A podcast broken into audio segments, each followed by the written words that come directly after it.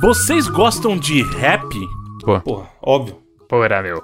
Quem não gosta, boa gente não é, já falo. Você tá falando de rap hip hop ou de outra, outro rap? Não tô falando da música do Pharrell Williams. Ah, tá. Rap, aquela comida, rap. É, isso que eu ia Rap perguntar, 10. isso é rap, rap 10. Rap 10, Rap 10 Também é uso muito. Apesar de que, já falando de marcas aqui, eu uso mais outra marca, hein? Não mais o Rap 10. Já fala então, pô. Pode falar, É ué. o do Já falou Vicky- do Rap 10, que nem é que Nenhuma usa. paga nós mesmo. É da É o Vicky do Bold? Vicky Bold, acho mais Aí, gostoso. sim. Vicky Bold, se quiser também. Ele é maior, o. o a, a- como é que chama aquilo, hein? É um. A É uma folha. tortilha. Aquele A bagulho é uma tortilha, mano. Aquele bagulho é uma tortilha. A folha de pão redonda, ela é maior e ela tem menos caloria, é loucura. Então eu prefiro Não, ela. não é uma tortilha, é tipo um pão, um pita, né? Não sei, uma parada assim, não é não? É, é, mas é porque um pita é um pão mesmo, né? Vicky Bold é finíssimo, zoado. É exatamente, é o que o, é o, que o vi falou. fita, eu o bagulho é uma folha. aqui, É. Ah, tá. É, e o pita não dá pra você abrir no meio? Dá, Sim, não É, dá exato, o pita. o pita ele é mais um pão mesmo, sacou? Ele É. tem uma, uma consistência.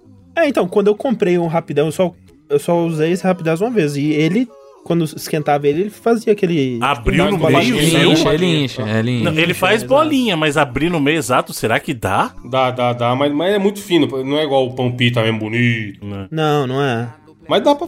Rapidez é bom, mano. Como rapidez? Toma aí a propaganda. É um bagulho bom pra, assim, pra você dar uma variada já. Porque você pegar, a galera compra muito, ah, é bom porque é fit e tal. Mano, é a mesma caloria de duas fatias de pão de forma. tá? Pois é, isso é Carbo é a verdade. mesma merda. é. Então, é vocês- é, só que é- eu gosto às vezes pra dar uma variada, assim.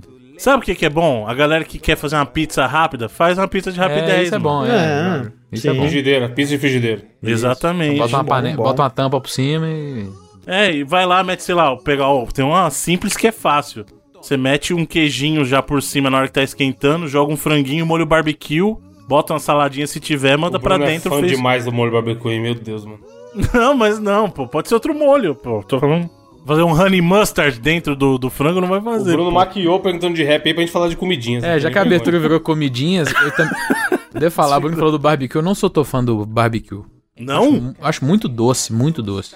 É que depende, né? Depende. Tem, tem realmente tem bom de barbecue que é muito doce. É porque 90, e- 90% dos lugares que você vai comer tal coisa com barbecue não é. É um bagulho que não, não é muito gostoso, assim. É um bagulho só muito doce, assim.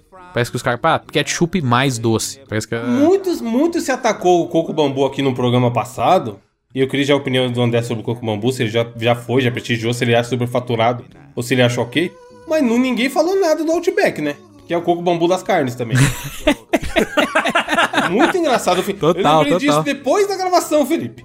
Pera lá, o pera Bruno lá um aí pouquinho. começa. Não, é um absurdo, não seja otário, não vai no coco bambu. E ele deixa o dinheiro dele no Outback. Cartão VIP do Outback, hein? Pera lá um pouquinho, pera lá um pouquinho.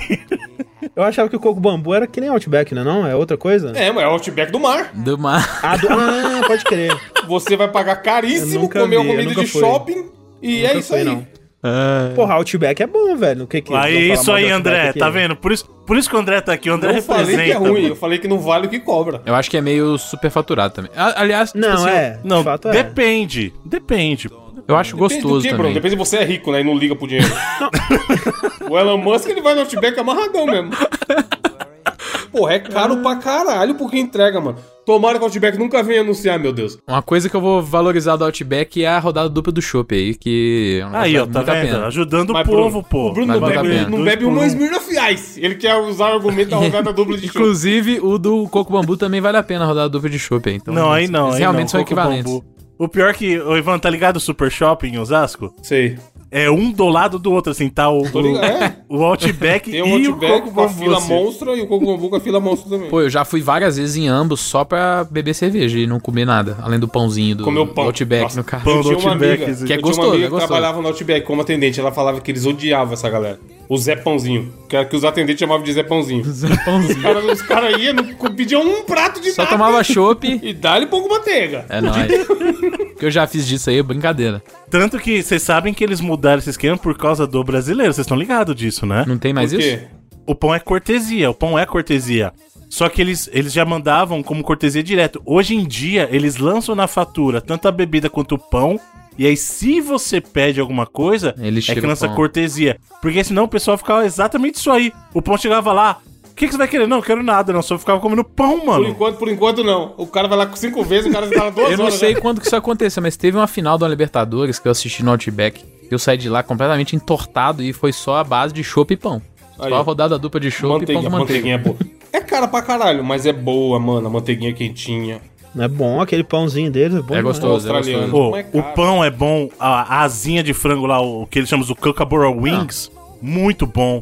O não tem melhor em nenhum outro lugar. A batata frita com aquele molho deles, bom pra caralho, velho. É muito bom. Caralho. Sim, Nossa, que aquele tem um monte de molhinho. hamburgueria com batata top aí. Não, mas não, Não, é tem. igual, mano. Não A é igual. a molinho Pets joga deles lá, Batata aquele... do Pets? Já comi Pô, isso ou não? Eu gosto daquela batata do Pets. Eu fui comi No, em São aquela, Paulo. aquela batata palha. é Finíssima. horrível. Para, Horrível, André. horrível. Ah, Não, não é palha não, mano. É Se uma você me delícia. dá um, um- um balde de pipoca grande, e em vez de vir pipoca, vir batata do Pets, eu como. A única forma de você estragar uma batata é fritar ela tipo batata palha, cara. Não é batata palha. Mas não é, ma- batata melhor, palha, é maior, muito pô. mais de boa, pô. Muito maior. Ah, não, não gosto. Eu gosto Gosto muito Pets. daquele tipo de batata, mano. Aquela batata Não. mirradinha assim. Vem umas meio murcha, vem umas meio crocante, eu gosto. Que essa é a boa, que você gosta. É meio Eu gosto, eu gosto. Não, então, um lugar que eu gostava muito de comer, que era comida arrombada, superfaturado pra caralho, mas era gostoso pra caralho. E eu não como mais porque se provaram um grandíssimo filho da puta. Já sei é o que você vai Madeiro. falar, calma. Exatamente. A gente odeia aqui também, só o Bruno que gosta. Aonde? Putz, eu Madeira. adorava Ah, tá, Madeira. é. Não, mas peraí, aquele- o hambúrguer, independente, Fato, perto do Madeira, o Outback fica ótimo. independente de fatores externos, o hambúrguer dos caras é bom. Eu gosto muito daquele pão. de, estrogonofe de 70 reais, é isso, né? Não, eu acho caro pra caralho. Eu comia, tipo, de vez em nunca, mas assim, adoro aquele. O pão francês, né? O pão crocante. Exato. sim, é muito. eu não tem muito igual. gostoso. Não tem igual, mano. Maionese deles é boa também. É, tem anos que eu não vou lá agora. Não, tá, mas a melhor coisa que você faz na sua vida, Eu achava mais gostoso o primo pobre do Madeira, que é o, o irmão pobre, na verdade. né? O Que é Jerônimo, Jerônimo. E ele valia a pena, hoje em dia não vale mais não. Hoje em dia tá caro também, pô. É porque eles lá, ele- eles vendem hambúrguer da pegada Smash, né? Então. É, mas até os, pô, o Smash deles agora tá 20 conto também. Tem, abriu no meu bairro aqui. Acabei de abrir o cardápio do Madeiro, 55 reais o hambúrguer. Vocês estão Não dá, condição. não dá, não dá. Mas, Felipe, como é que, dá. como é que. Qual que é o preço do hambúrguer normal aí de iFood em BH? Quinzão? 20? É entre 20 e 30, geralmente, é, tipo, Porque aqui, tipo, eu, eu, tô, eu mudei recentemente, né? A gente tá mais perto do centro agora. E E, fica velho, tudo mais impossível. caro, né? Não tem um, uma, É, uma só que é caro pra caralho. Você vai comer 100 reais, velho. Que porra é essa? Qualquer hambúrguerzinho normal é 30, 40 conto, mano. Qualquer hambúrguer base, assim. É bizarro, cara. Agora, batata, eu vou dar uma dica pra galera que gosta de batata mesmo. Lá vai. Vai parecer improvável que eu vou A te batata do falar. Outback. Não, mas quem já comeu batata do Popeyes? Nunca, Nunca comi. Não. Popeyes é o que Cara, vem de frango? é o de frango, é. Isso, é o que vem de frango. A batata deles vem com um tempero Cajun que é muito bom, mano. Cajun. Bota fé. aham. É muito, muito É o que tem bom. no frango, cara. né? Muito bom. Então, é mais ou menos a pegada do que tem no frango, só que na batata é muito O frango bom, deles é cara. muito gostoso. É sim, vale a pena. Tá no shopping de bobeira Mas tal. é porque frita junto com o frango, será? E fica um gostinho Pior que. Eu acho que não, eles usam o, o powder mesmo. Pô, aí o pó. É um tempero em pó, o. Cajun que eles usam, é Lemon muito pepper. bom. É, só Não é um lemon pepper, mas é, é como se fosse o equivalente. É um assim. bagulho, é um tipo de. É um bagulho. É um blend lá do dos Estados sul Unidos, dos né? Estados Unidos. É um blend que eles fazem de temperos que é característico daquela região ali, entendeu? É muito bom, vale muito a pena. É Louisiana, né? Essa, esse É, do Louisiana, exatamente. É engraçado, em- aqui em BH não tem Popeyes, eu acho. Eu, as vezes que eu comi foi todos aí em São Paulo. Só que aí você sempre pegou o frango e nunca pegou a Só batata. frango, é. Tem um no shopping que dá pra ir a pé de casa, eu nunca prestigiei, mano.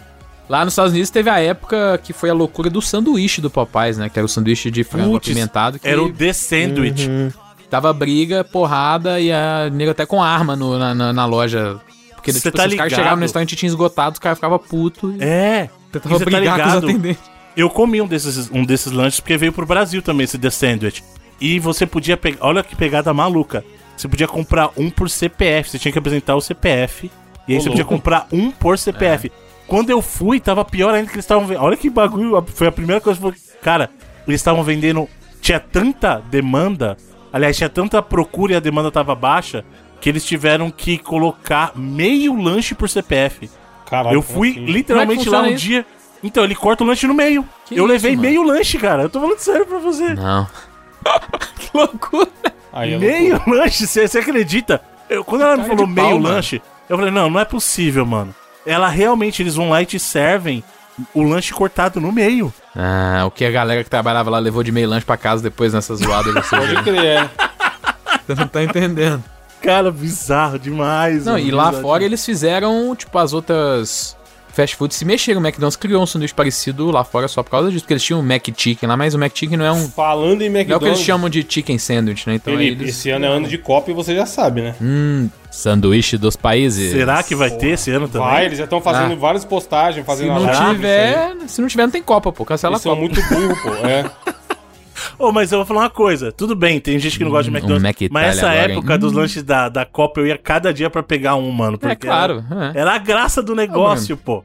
Pô, não, não, eu não passei dos 100 quilos uma vez na minha vida à toa, né? Pegar Não um. era- não era brincalhão. zoeira. Filho, uma vez eu fui e peguei todos, foda-se. tem os dois da Copa aí já, patrão? Tem, 2010. Me vê um de cada. O, teve uma época que. Acho que eu não sei se nas últimas teve, acho que até nem tinha o Mac mais. mas Alemanha, cara, vinha com O salsicha. Mac Brasil era sempre o pior, né, velho? Era uma sacanagem isso. Era muito, Brasil Tinha um de calabresa, era gostosinho, pô, um hambúrguer de calabresa. né? sem grana. Feijoada no hambúrguer. É, vai meter o quê, Já pô? pensou? Vai fazer um X tudo, tá Pode ligado? crer, né? Caipirinha, um X caipirinha, Brasil. Bom, mas é isso, né? O rap morreu, o negócio agora é falar de Comer. comida Rap mesmo. não morreu, não. Rap tá vivo. Não, ah, morreu na abertura, mas agora a gente falou de comida, então vamos nessa aí. Só pra fechar, então, a melhor música do rap com tema comida aí, na, na opinião de cada um, então. Tem uma comida? É. Caralho. Nem sabia que tem rap de comida. Não, tem que ter, mano. Como não tem? Eu sei que eu tenho um pouco de raiva daqueles caras que faziam comida dos astros. Vocês lembram? Putz, eu lembro. Que ficava cantando Era todas as músicas só merda, que com mano. comida, É. mano. Paródia de, de música famosa com comida. Cara, isso era muito chato. E ele estava em todos os programas, mano. Todos os programas ele Teve apareceu. uma época que era só isso, mano. Pô, eu não consegui pensar em nenhuma, só na, na música que é sobre maconha e comida do Wiz Khalifa. é Cushion OJ, Cushion Orange Juice. Então, bora, vamos nessa. Eu sou o Felipe Mesquita. Eu sou o André Campos. Eu sou Evandro de Freitas. E eu sou Bruno Carvalho. E esse é o 99 Vidas.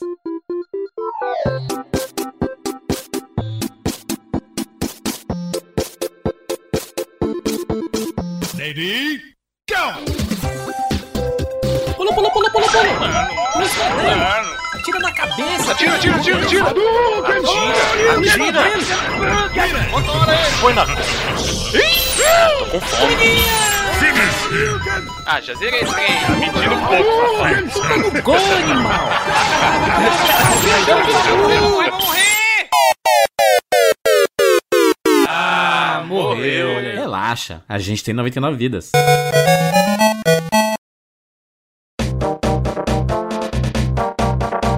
Mas antes de começar, vamos falar de algo muito importante. Querido Felipe Mesquita, nós falaremos da Halura!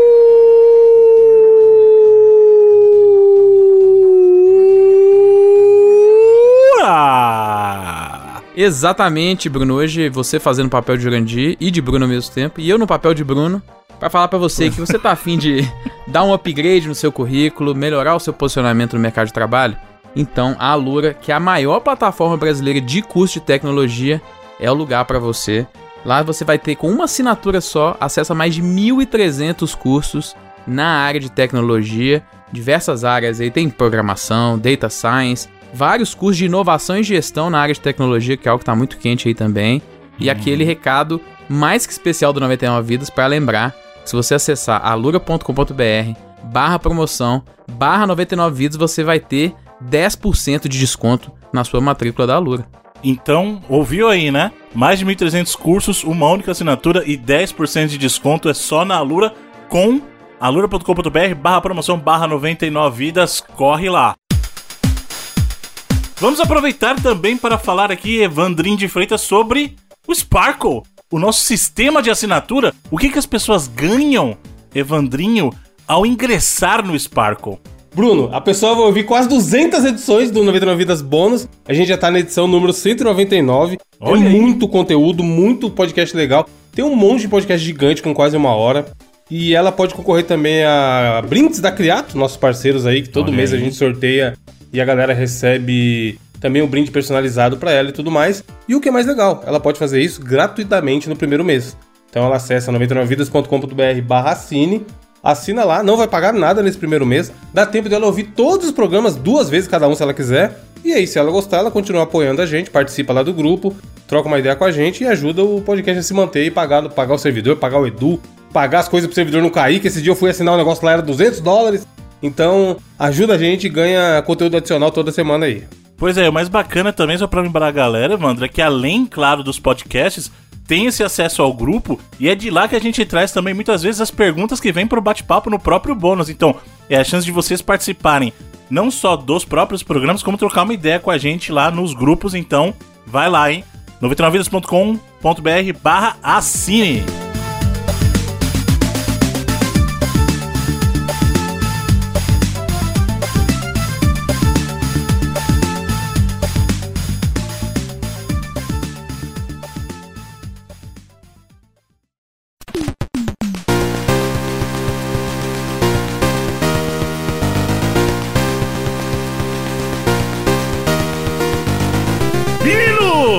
Estamos de volta com mais um 99 Vidas.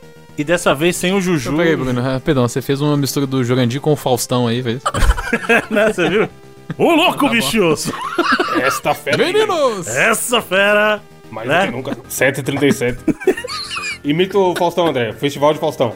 Tá pegando fogo, bicho? Caralho, essas imitações. Foda-se, o cara não faz o mínimo esforço pra imitar a voz, pra mudar a voz, tá ligado? Peraí, Ele só não, eu consigo fazer frase. melhor. Eu consigo fazer melhor. Peraí, peraí.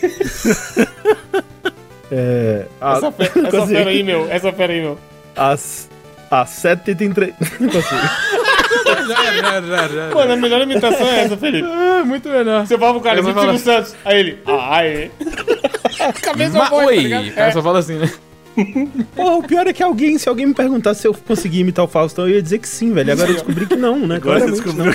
Eu, eu tinha essa mesma percepção do, do Silvio Santos, aí depois eu descobri que eu também não tenho a mínima ideia, não consigo chegar perto. É que essa galera que todo mundo imita, você acha que você sabe imitar também? É, você É acha claro, que é você consegue. claro. Afinal, tô- tem 30 caras imitando esses malucos na TV. Exato. Não, não é possível que eu não tenha essa habilidade. Bom, mas por que, que tá acontecendo essa bagunçaiada toda aqui? Porque o Juju está fora. Não, não temos Juju essa semana. Mas temos, claro, quem que é? Quando o Juju sai lesionado, quem é que entra em campo pra, pra consumir aquele espaço, pra poder jogar aqui aquele toque de bola, toque me boi? Nosso querido André. Deixou a porta semi-aberta, invadir. Quem entra em campo? André Campos. Exatamente, ó, boa. Quem entra em Sai, campo? Jurandir, André filho. Campos. né? Não, o Tino falou, Galvão, vai mudar. Aí, vai, aí entrou o André. Porra, Tino que saiu da Globo, hein? Não teremos essa frase na Copa, veja você. Pois é, hein? Triste isso, hein? Fim de Triste. uma era. Você sabe quem é, André? Tino Marcos? Galvão Bueno, essa galera?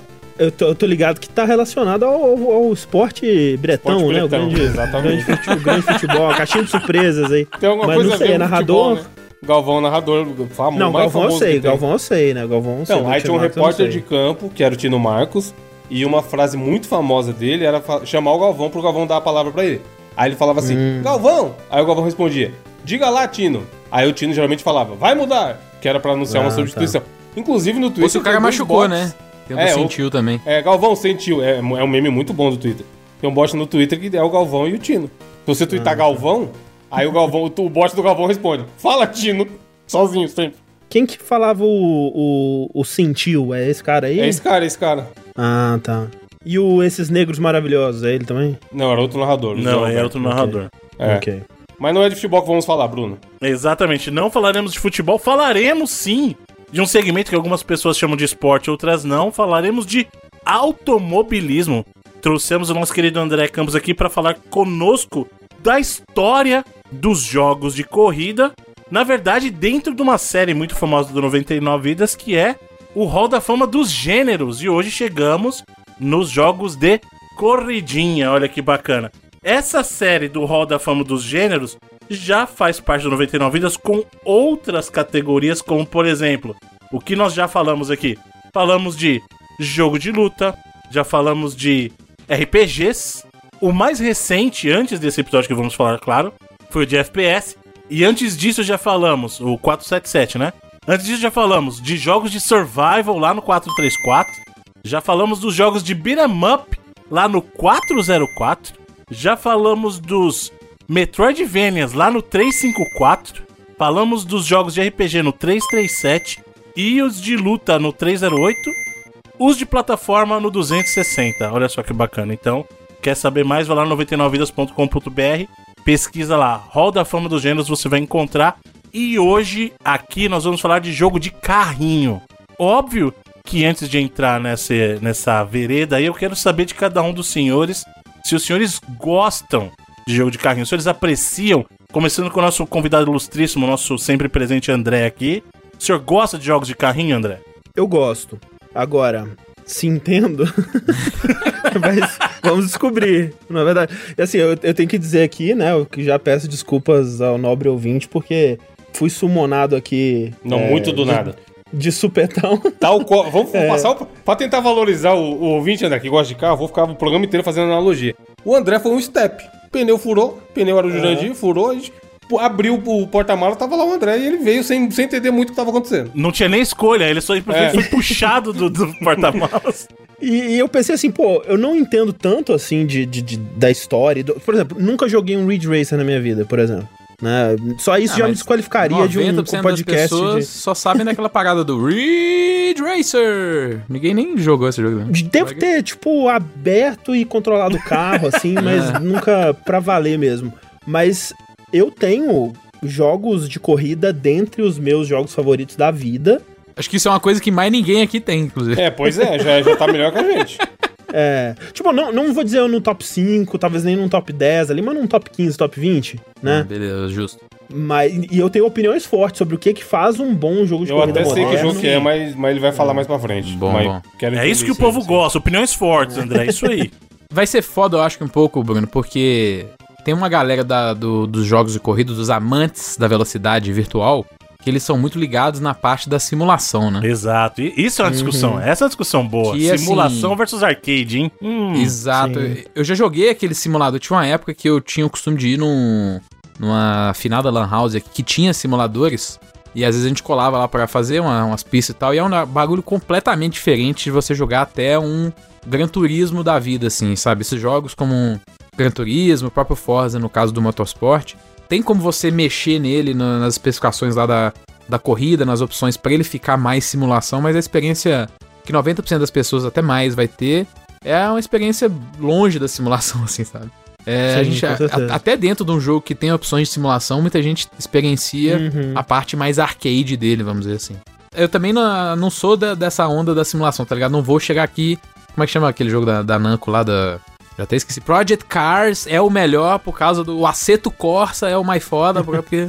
sabe, eu não tenho essa, essa paixão É. tanto na simulação. Mas assim, falando da nossa história, né, com os jogos de corrida, o, o meu primeiro console foi um, um NES, né, na verdade um Beat System na época, né, um dos clones de NES. E nele eu não me lembro de ter jogado nenhum jogo de corrida, eu sei que tem clássicos aí de, de corrida pro NES, tipo a- aquele da Rare, né, de, de corrida de, de carrinho de O RC Pro remoto, AM, que é RC, muito bom. Exato. É, mas não lembro de ter jogado na época, mas o meu console seguinte, que foi o, o Mega Drive, é, eu me lembro que eu fui na loja com meu pai e minha irmã pra comprar, e a gente queria muito o jogo do Tasmania, que a gente conhecia o personagem, né, e tal, pra escolher um, um cartucho pra vir. Mas o meu pai, que é, é fã de jogos de corrida, ele falou, não, vamos trazer esse daqui, ó, que é o Road Blasters, que é um, é um jogo de corrida que ele é bem simplesinho, é um porte de arcade de um, um jogo de corrida de, de combate que você consegue receber uma arminha, uma metralhadora em cima do carro e tal, aquela, naquela visão bem daquela época, né? Tipo Top Gear e outros jogos desse tipo. E eu assisti muito, muito, muito meu pai jogar o Super Monaco GP2 no Mega Drive também. Que ele adorava, assim, ele ia fazer a carreira, é, pegava os campeonatos, vencia o Senna e tudo mais, assim. Então eu vi muito, assim, foi, foi muito presente na minha vida jogos de corrida quando eu comecei a me entender mesmo, que foi na época do, do Mega Drive mais. Porra, mas e e o Endurão? Nunca pegou vocês não lá atrás? Então, o meu primeiro jogo de corrida foi o Enduro lá no Atari, cara. Eu tinha, Bruno, o famoso aqueles jogos do seletorzinho, que vem quatro jogos de um cartucho. Sim, sim. Malandro, eu jogava, tipo assim, eu lembro de ficar a tarde inteira jogando Enduro. Igual um louco. Sem entender muito de acelerar, passar, não termina nunca as fases. Eu, eu já falei no 90 vezes que meu pai tinha um, um Atari, né? Quando eu nasci, assim, já. Então ele tinha um Enduro. Só que aí eu tive um, um, um jogo que não era um videogame. Tá ligado aqueles negócios que. Aqueles videogames que era um jogo só, tá ligado? Tipo um.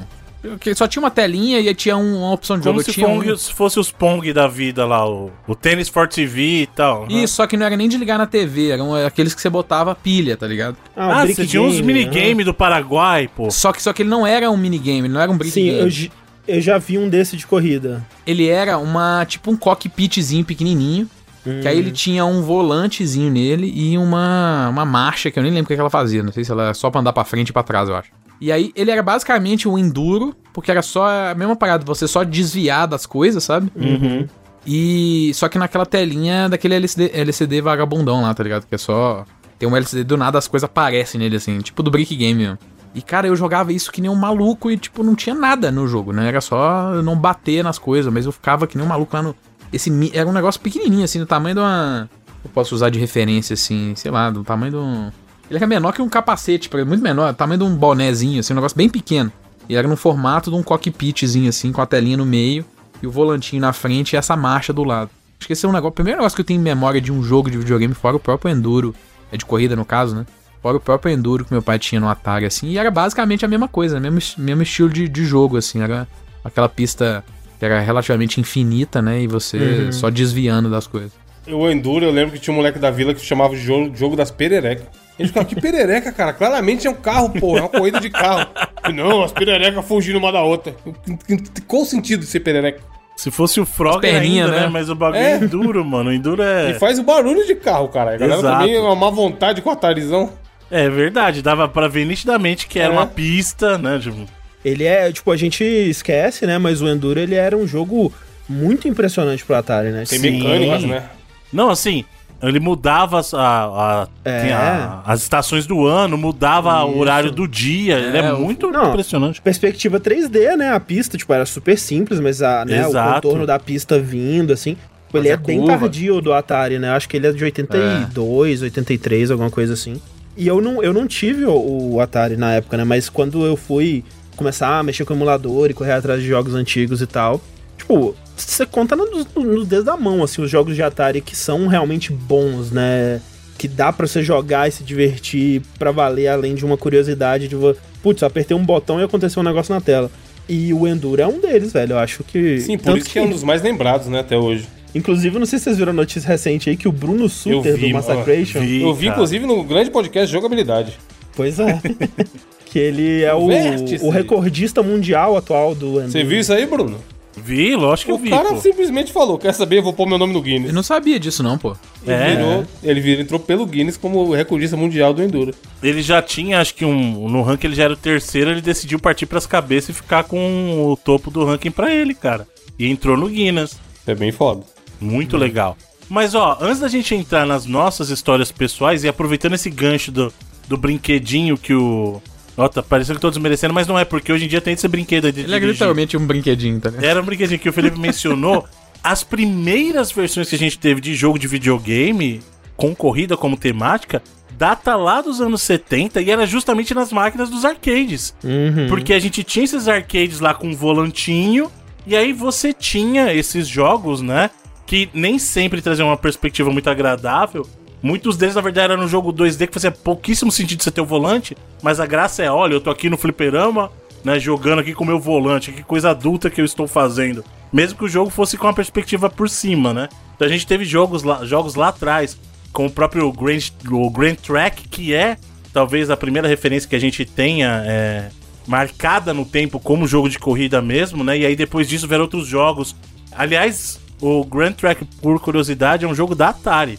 Então você vê como a Atari lá atrás, mesmo antes de ter um console de mesa que marcou a gente, ele já trazia essas coisas do arcade. né? A origem dela remonta dos arcades também. Então a gente teve lá, depois nessa época, ainda nos anos 70, teve o Night Driver, teve o primeiro jogo de, de Fórmula 1, né, que era o, o F1. Assim, de F1 no nome, porque muitos deles já meio que namoravam a temática de Fórmula 1, mas você não... Não tinha a licença, talvez. tinha li- Felipe, Licença, Felipe exatamente. gosta desse aí, Felipe gosta. F1 eu gosto. Tô Mas do aqui, ó. Hamilton, do... Sobre essas marcas de. essas máquinas de arcade, quando vocês iam pro fliperama jogar e tinha lá, vocês curtiam jogar? Então, não essas, né? A, a gente já a gente não- frequentou... nos anos 70 a gente não tava lá. Isso, mas não. mas eu, eu sentia que eu ia perder muito rápido, mano. Eu tinha medo de jogar Mas porque eu esse era falava, o objetivo ruim. desses jogos, né? Arcade Não, era pra tirar o Arcade no geral, mas tipo assim, no Metal Slug eu conseguia passar duas, três fases ali e perder Uhum. uma ficha, show. E no arcade, naqueles Virtual Cop, ma- é, máquina de tirinho, eu, eu tinha falava, não, você, eu tô sendo enganado se eu jogar isso aí. E quando você inventava de botar no manual o carro? em vez Já era, é. É. Nossa.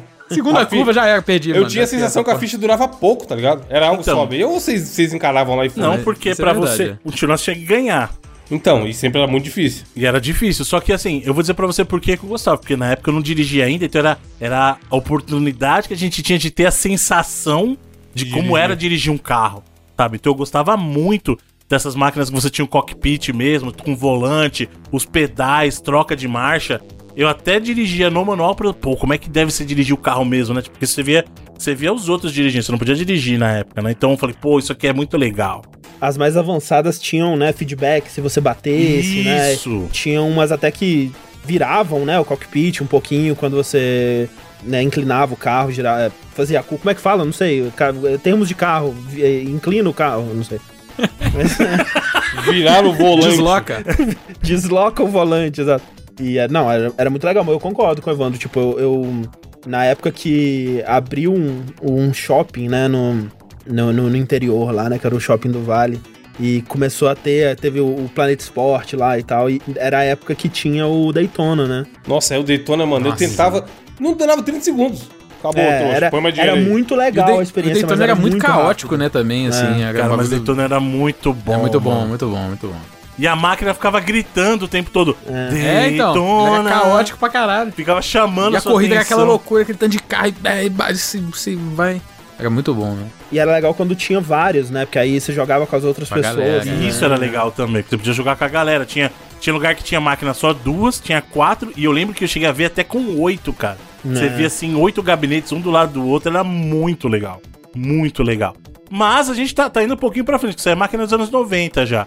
Só pra concluir os anos 70 aqui, pra gente entrar na parte que a gente participa da história.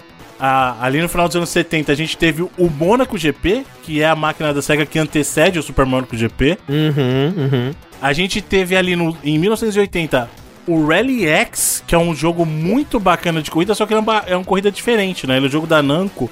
E muita gente conheceu ele justamente em função do Ridge Racer, porque no Ridge Racer dá pra você jogar ele naquela pegadinha de tela de loading dos jogos da Ah, Namco. pode crer, era ele. E aí você podia jogar o Rally X, que era um jogo que você, na verdade, não era tanto corrida. Você tinha que fugir dos outros carros. que Imagina ser um Pac-Man de corrida. Porque você tinha o carrinho azul e tinha os vermelhos que estavam tentando te pegar. E aí você podia jogar, por exemplo, fumacinha para os carros ficarem confusos, você tinha que pegar as bandeiras.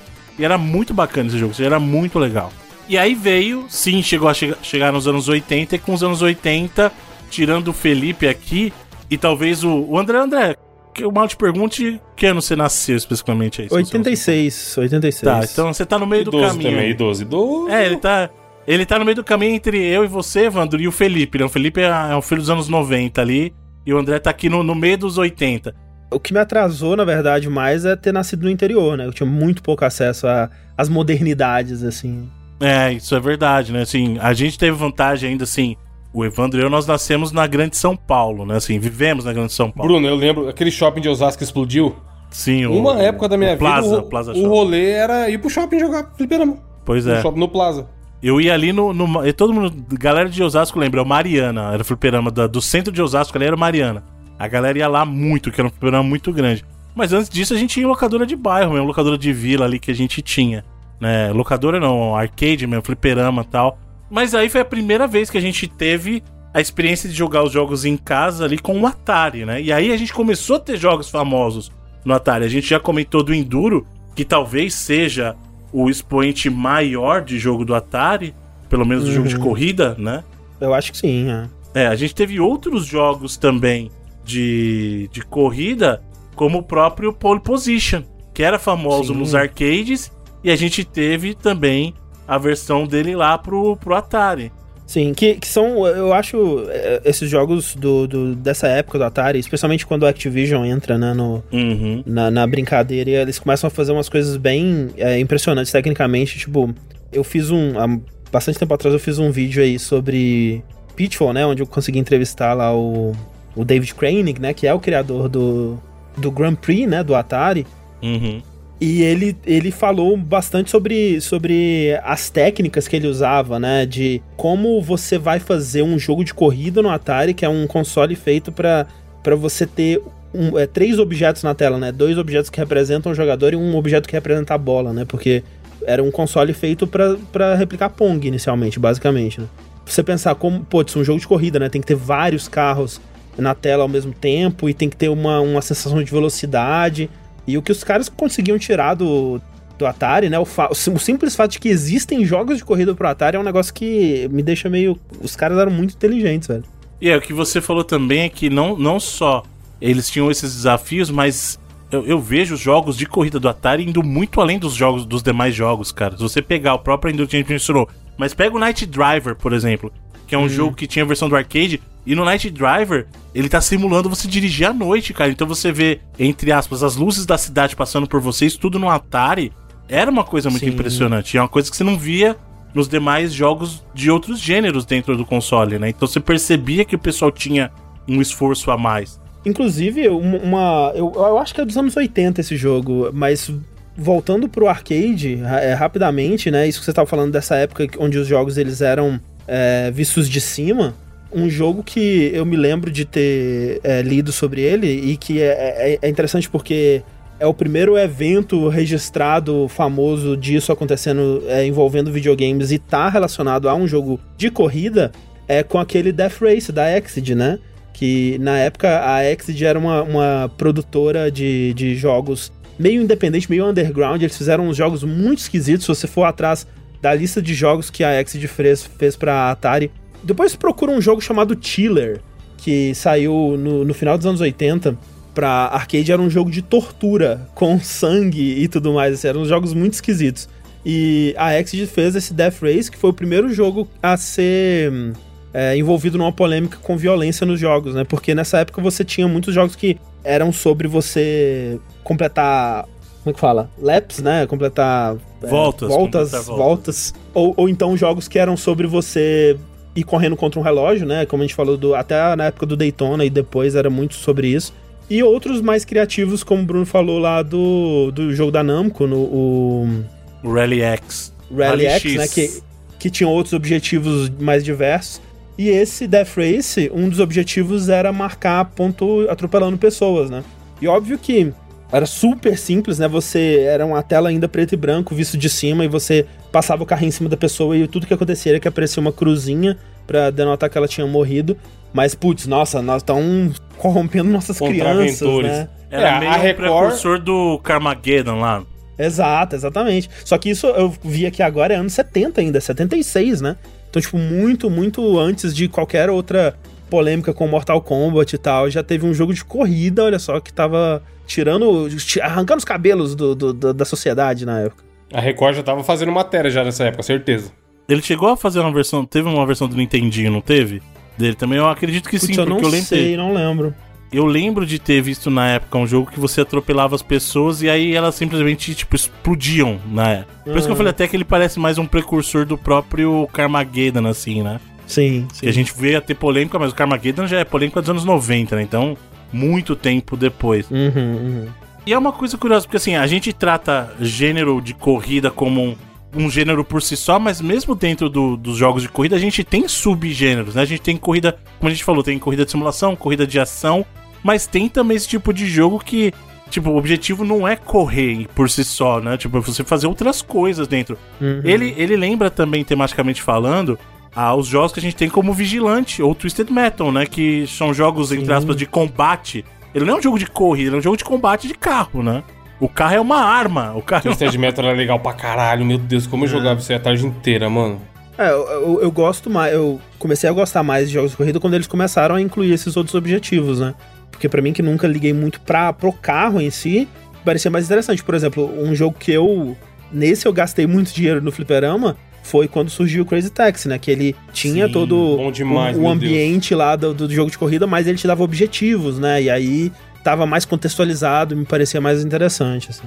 Outra, outra coisa que é importante, a gente tá focando bastante no carro, mas a gente também tem jogos de corrida com outros meios de transporte, né? O próprio Excite Bike, já pra gente migrar pra Uhum. parte do Nintendinho, por exemplo, teve sucesso nos arcades, mas fez muito sucesso no Nintendinho, né?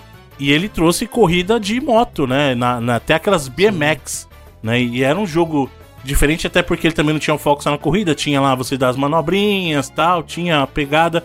Tinha o Rengon do Master System, lembra? A galera que Sim. jogou Master System, o Rengon era um dos jogos que vinha na memória do Master na época. É do Yu Suzuki, né? Exatamente, do Yu Suzuki. É, a versão de fliperama, né? Era do, era do Yu Suzuki, né? Que vinha com a motinha lá que inclinava e tal. É, assim, tudo que veio de arcade da, da SEGA nesse período era provavelmente do Yu Suzuki, né? Se você parar pra Sim. pensar, tudo vinha da mão dele.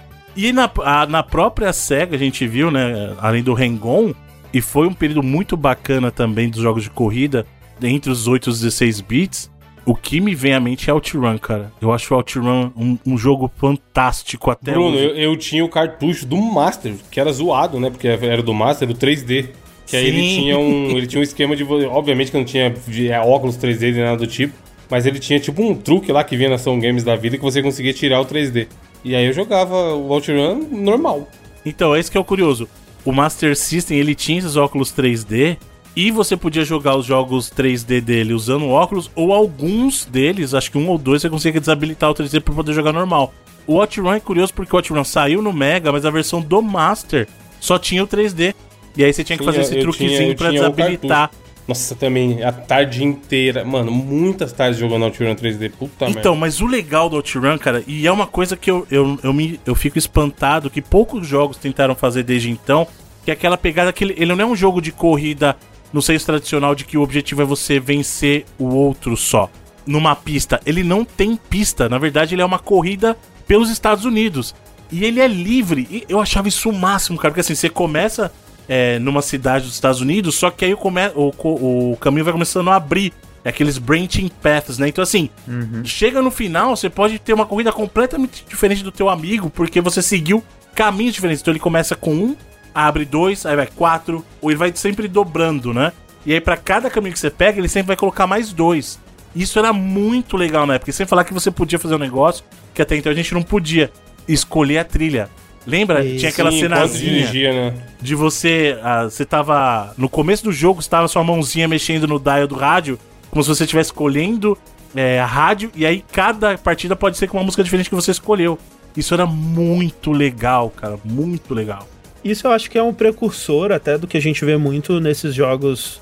é, Eu ia dizer de simulação, mas até, né, tipo Forza Horizon faz muito isso hoje em dia, que não é só sobre você correr e, e competir, né? É. muito sobre você estar no carro, curtir Dar um carro. passeio. O ambiente, exato, né? É. Pra caramba. E, e- e tanto que, tipo, eu, eu joguei várias vezes, joguei muito OutRun, mas nunca cheguei perto de, de terminar ou de chegar no final da corrida, porque, pra mim, assim, eu acho que ele seria um jogo muito mais legal se ele não tivesse limite de tempo, ele só te deixasse passear à vontade mesmo, porque pra mim ele era muito essa vibe, assim, de... Né, escolher a música no rádio, e aí quando você é uma Ferrari, né, conversível assim, e aí tem uma moça do lado, né, e vocês passeando ali pelo, pela praia, e eu nunca gostei muito da, da- do lance do checkpoint, né? Esses jogos de corrida com checkpoint, eles nunca funcionaram muito bem pra mim. E por isso eu acho que eu não fiquei muito é, né, viciado, ou, ou nunca gostei tanto de jogar, de jogar de fato OutRun, mas gostei sempre muito da ideia dele, né? Essa ideia do passeio que o Bruno tava falando. E assim, é óbvio que isso aí que você tá falando, André, é, é um legado do arcade, porque a gente precisa lembrar que ele veio dos arcades. Então, é, essa coisa do Sim. checkpoint é muito do assim. Como é que a gente coloca um desafio pra pessoa jogar, mas também não deixar ela muito tempo aí, né? Porque o Sim, negócio é exato, rotatividade. Tem que girar, tem que girar, né? E é um legado dos arcades mesmo. Eu concordo contigo que às vezes acaba afastando muita gente, mas é o que a gente tinha também na época, né? Porque muitos dos jogos que a Sim. gente tinha era porting de jogo do- dos arcades. Mas eu tava tentando lembrar de um jogo recente que fazia essa mesma coisa de você passear pelos Estados É Unidos. o, É o The, Crew. não é? O The, Crew que Crew, fazia isso. da Ubisoft, da, né? da Crew, Ubi, é, é. assim. É, inclusive, falando disso, é, é, né, jogos que vie- vinham do arcade, era a grande maioria, né? Especialmente falando de jogo de corrida, que era durante um período, né? Acho que antes dos jogos de, de luta dominarem ali, era o, o gênero mais popular dos arcades, principalmente porque tinha as cabines, né, super inovadoras, né, e, e aí a SEGA tava, começou a inovar muito com cabine de avião, e cabine que fazia 360 graus, e, e aquela coisa toda. Mas um que me vem à mente, que ele era original do, do console, e por conta disso ele tinha uma estrutura que me agradava mais, né? E, e ainda mantendo no, no tema de moto e violência, é o Road Rash, que eu joguei muito no Mega Drive. Sim, o Road Rash é classicaço, assim, porque era uma corrida de moto, porque importava se você e chegava. nos outros. Só que você dava porrada, descia o Violência cacete. no último, né? Eu adorava a ideia de que se você quisesse, tivesse muita paciência, você podia completar a corrida andando, né? Você- Você simplesmente não Sim. voltava pra moto e saía andando. Caía, é verdade. E é uma coisa que não era comum, porque assim, quando eles te derrubavam, você tinha que voltar andando pra tua moto, né? Então se você Sim. simplesmente não andasse de volta, você ia lá, vai embora. Tipo, vai embora. Esquece a moto, né? O conceito é muito legal, cara. E assim, Joguei muito. é que Road Rash era muito bom nos 16 bits, mas é que Road Rash pra mim, quando chegou no 3DO, cara, aí era outra pegada, que era o Road Rash 3D lá, o primeiro 3D, que não chamava Road Rash 3D, eles chamavam Road Rash. Porque o Road Sim. Rash 3D foi aquele que eles fizeram depois com, com polígonos, gráficos poligonais. Esse Road Rash que veio no 3DO, saiu até depois pro, pro Play e pro Sega Saturn, era muito legal porque ele usava a mesma engine do Need for Speed, do primeiro The Need for Speed, É, que também, também. era do 3DO. E era muito legal. E tinha filminho, né? Tinha quando você era Isso, é. preso. Sim, tinha- aquelas cutscenezinhas Era- era, é. muito legal, cara. Era Como muito era. foda, eu, não, eu não sei, porque eu, não- eu nunca joguei no 3DO, mas no Play, eu não sei se é por causa do Play 1, por causa do, do esquema do CD e tal, mas é. Que a- começaram a botar muita intro live action. Tinha, né? Uma filmagem lá da- dos caras de moto fugindo Sim, da polícia. Sim, era muito. O jogo era todo. Tinha todo um clima underground nele, os caras, É. tipo, brigando. E aí chegava a Isso. polícia, os caras apostando. E aí, se você perdia, o jogo te zoava. Falava assim, ô seu perdedor, não sei o que, tal, jogava as cerveja na sua cara. Tipo, era, era muito legal. Eu jogava muito também. Eu lembro que eu, é, eu jogava muito Play 1 nessa época com meu pai e os irmãos dele quando a gente tava lá no interior. E eu tinha meu padrinho, ele era viciado no Road Rash. Era o jogo que ele era. Que ele mais jogava. Ele tinha uma moto também, uma CBzona grandona. Acho que ele meio que fantasiava um pouco brigar na rua com a moto dele. Caralho. Ele descontava no videogame, né? Era o escape dele.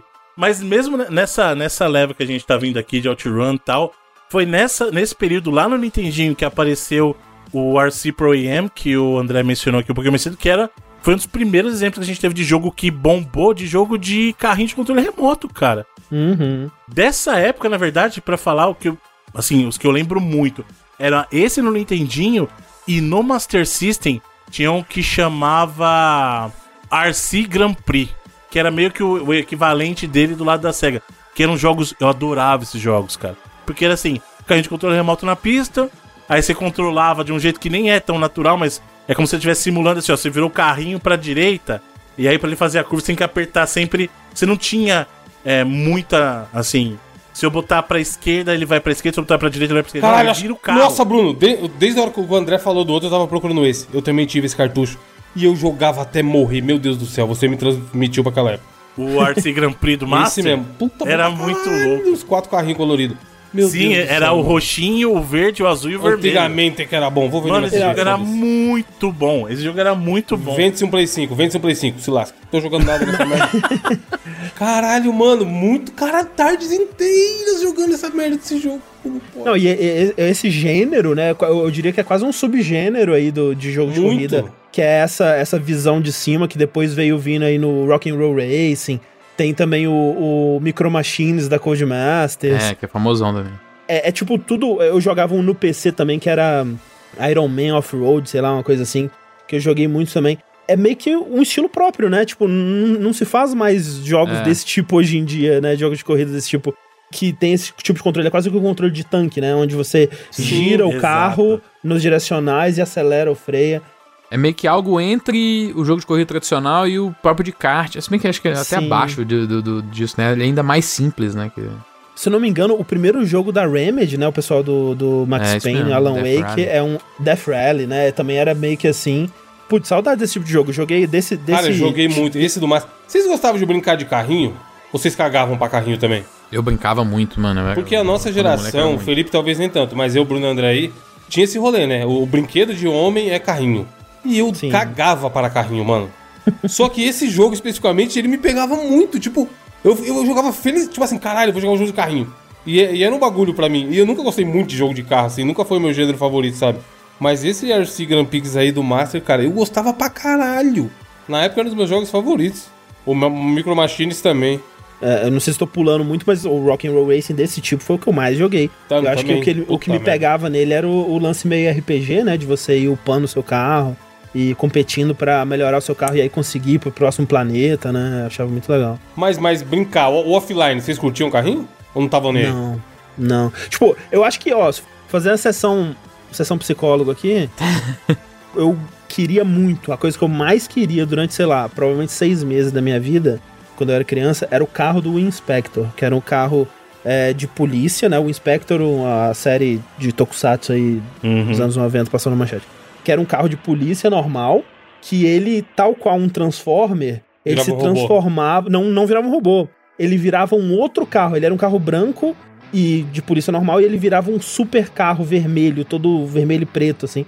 E meu amigo tinha essa porra e eu ficava com tanta inveja dessa porra desse brinquedo, é a coisa que eu mais queria na minha vida. E aí eu acho que eu reprimi carros na minha vida e por isso eu nunca gostei de carro. Acho que é daí, ó. Mano, eu nunca gostei de um de carro assim. Ai, pai, eu quero ter um carrinho e ficar lá brincando de carro vrum vrum. Eu, eu ganhei um carrinho da Glasslit, talvez o Bruno lembre disso, o André eu não vou saber.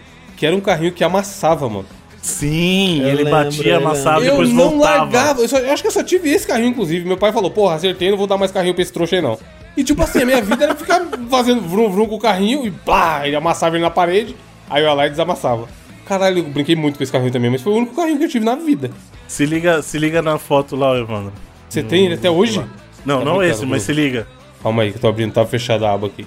Mas esse da Glasslit era lendário, que eu lembro que eu ficava vendo o comercial, e aí eu devo ter... Nossa, o Bruno tem o OutRun e o... O RC Grand Prix do Master André. É. Fisicamente. É NFT de jogo, onde já se viu? Não, mas ele mandou também aí os, os carros. Foda. Caramba. Esse é o que o André tinha. Então, eu acho uma brincadeira ter. saudável, que eu nunca liguei muito pra cá. Até hoje eu não ligo.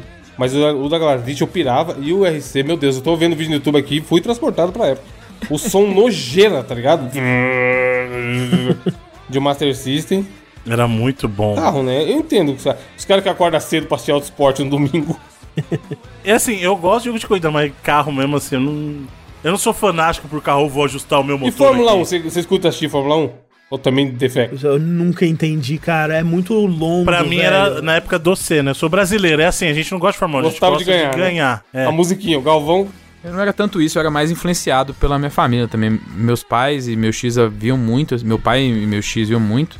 Então eu acordava de manhã e via muito, eu gostava É, de eu assistir. também assim, assistia eu por isso, assistia com meu pai, porque ele curte pra Mas caralho. hoje em dia eu vejo pouco, assim, difícil. Hoje em dia voltou Ah, uma modinha pra uma galera Há uma por causa da série. né? retomada. Sim, a galera A da, da Netflix deu um up. série da Netflix eh, deu, um, deu um gás fudido no Fórmula 1 aí. Mas vocês conseguiam assistir, tipo, focar? É muito longo, não, não acontecia muita coisa. Ah, de vez em É, quando um mas você acidente você aqui fica na ali. frente da TV, você vai, volta, faz É. café, volta. É, era- Porque na época do Senna, tipo, mesma coisa. Meu, minha família acordava cedo pra assistir e tal. E eu tentava, velho, mas não conseguia. Entendia nada. Nossa, Vum, só carro Nada, passando. nada. É, eu também tava ali só acompanhando mais pelo fator social do que entender o que, que tava É. acontecendo. Hoje em dia já é confuso, porra. Imagina aquela época. Pois é. Mas já que a gente puxou Fórmula 1, a gente pode migrar aí pros 16 bits, que foi um período que a gente teve, principalmente pro brasileiro, o Super Monaco GP e o 2, que falava do Senna especificamente, né? Que era o jogo com, com, digamos assim, na assinatura do Senna. E é um. Cara, eu amo Super Monaco GP desde o primeiro. E eu já falei isso aqui antes. Ele tem uma das mecânicas que eu acho a mais legal, que eu acho que deveria ter na própria Fórmula 1. Eu achava isso na época. Era assim: no Super Monaco GP você desafia o cara pra corrida. E se você ganhar dele duas vezes, você vai pra equipe do cara e ele é rebaixado. E ele fica desempregado. Caralho, tem sentido ter isso na vida real, não. E aí, não, então, mas se liga, não, não é que ele ficava desempregado, ele ia pras, e- pras outras equipes ruins. Então, o seu objetivo no Super Monaco GP não era só ganhar a temporada. Você ia ganhando a temporada Ferrari, qual que era mudando de equipe. Ah, Então, aí o legal era isso, não existia, como eles não tinham licença da FIA pra usar os nomes, no Super Monaco GP, as equipes tinham outros nomes. Então, por exemplo, a, por exemplo, a Ferrari, se eu não me engano, era a Firenze, né? Isso. Aí, O- a do Senna era Madonna. isso, aí Nossa. você tinha Madonna, tipo, Exato. Era muito Nessa legal. época a, a SEGA patrocinou a própria Fórmula 1 e tem o lendário troféu do Sonic que Isso. ganhou, né? Puta, essa foto é foda. Sim.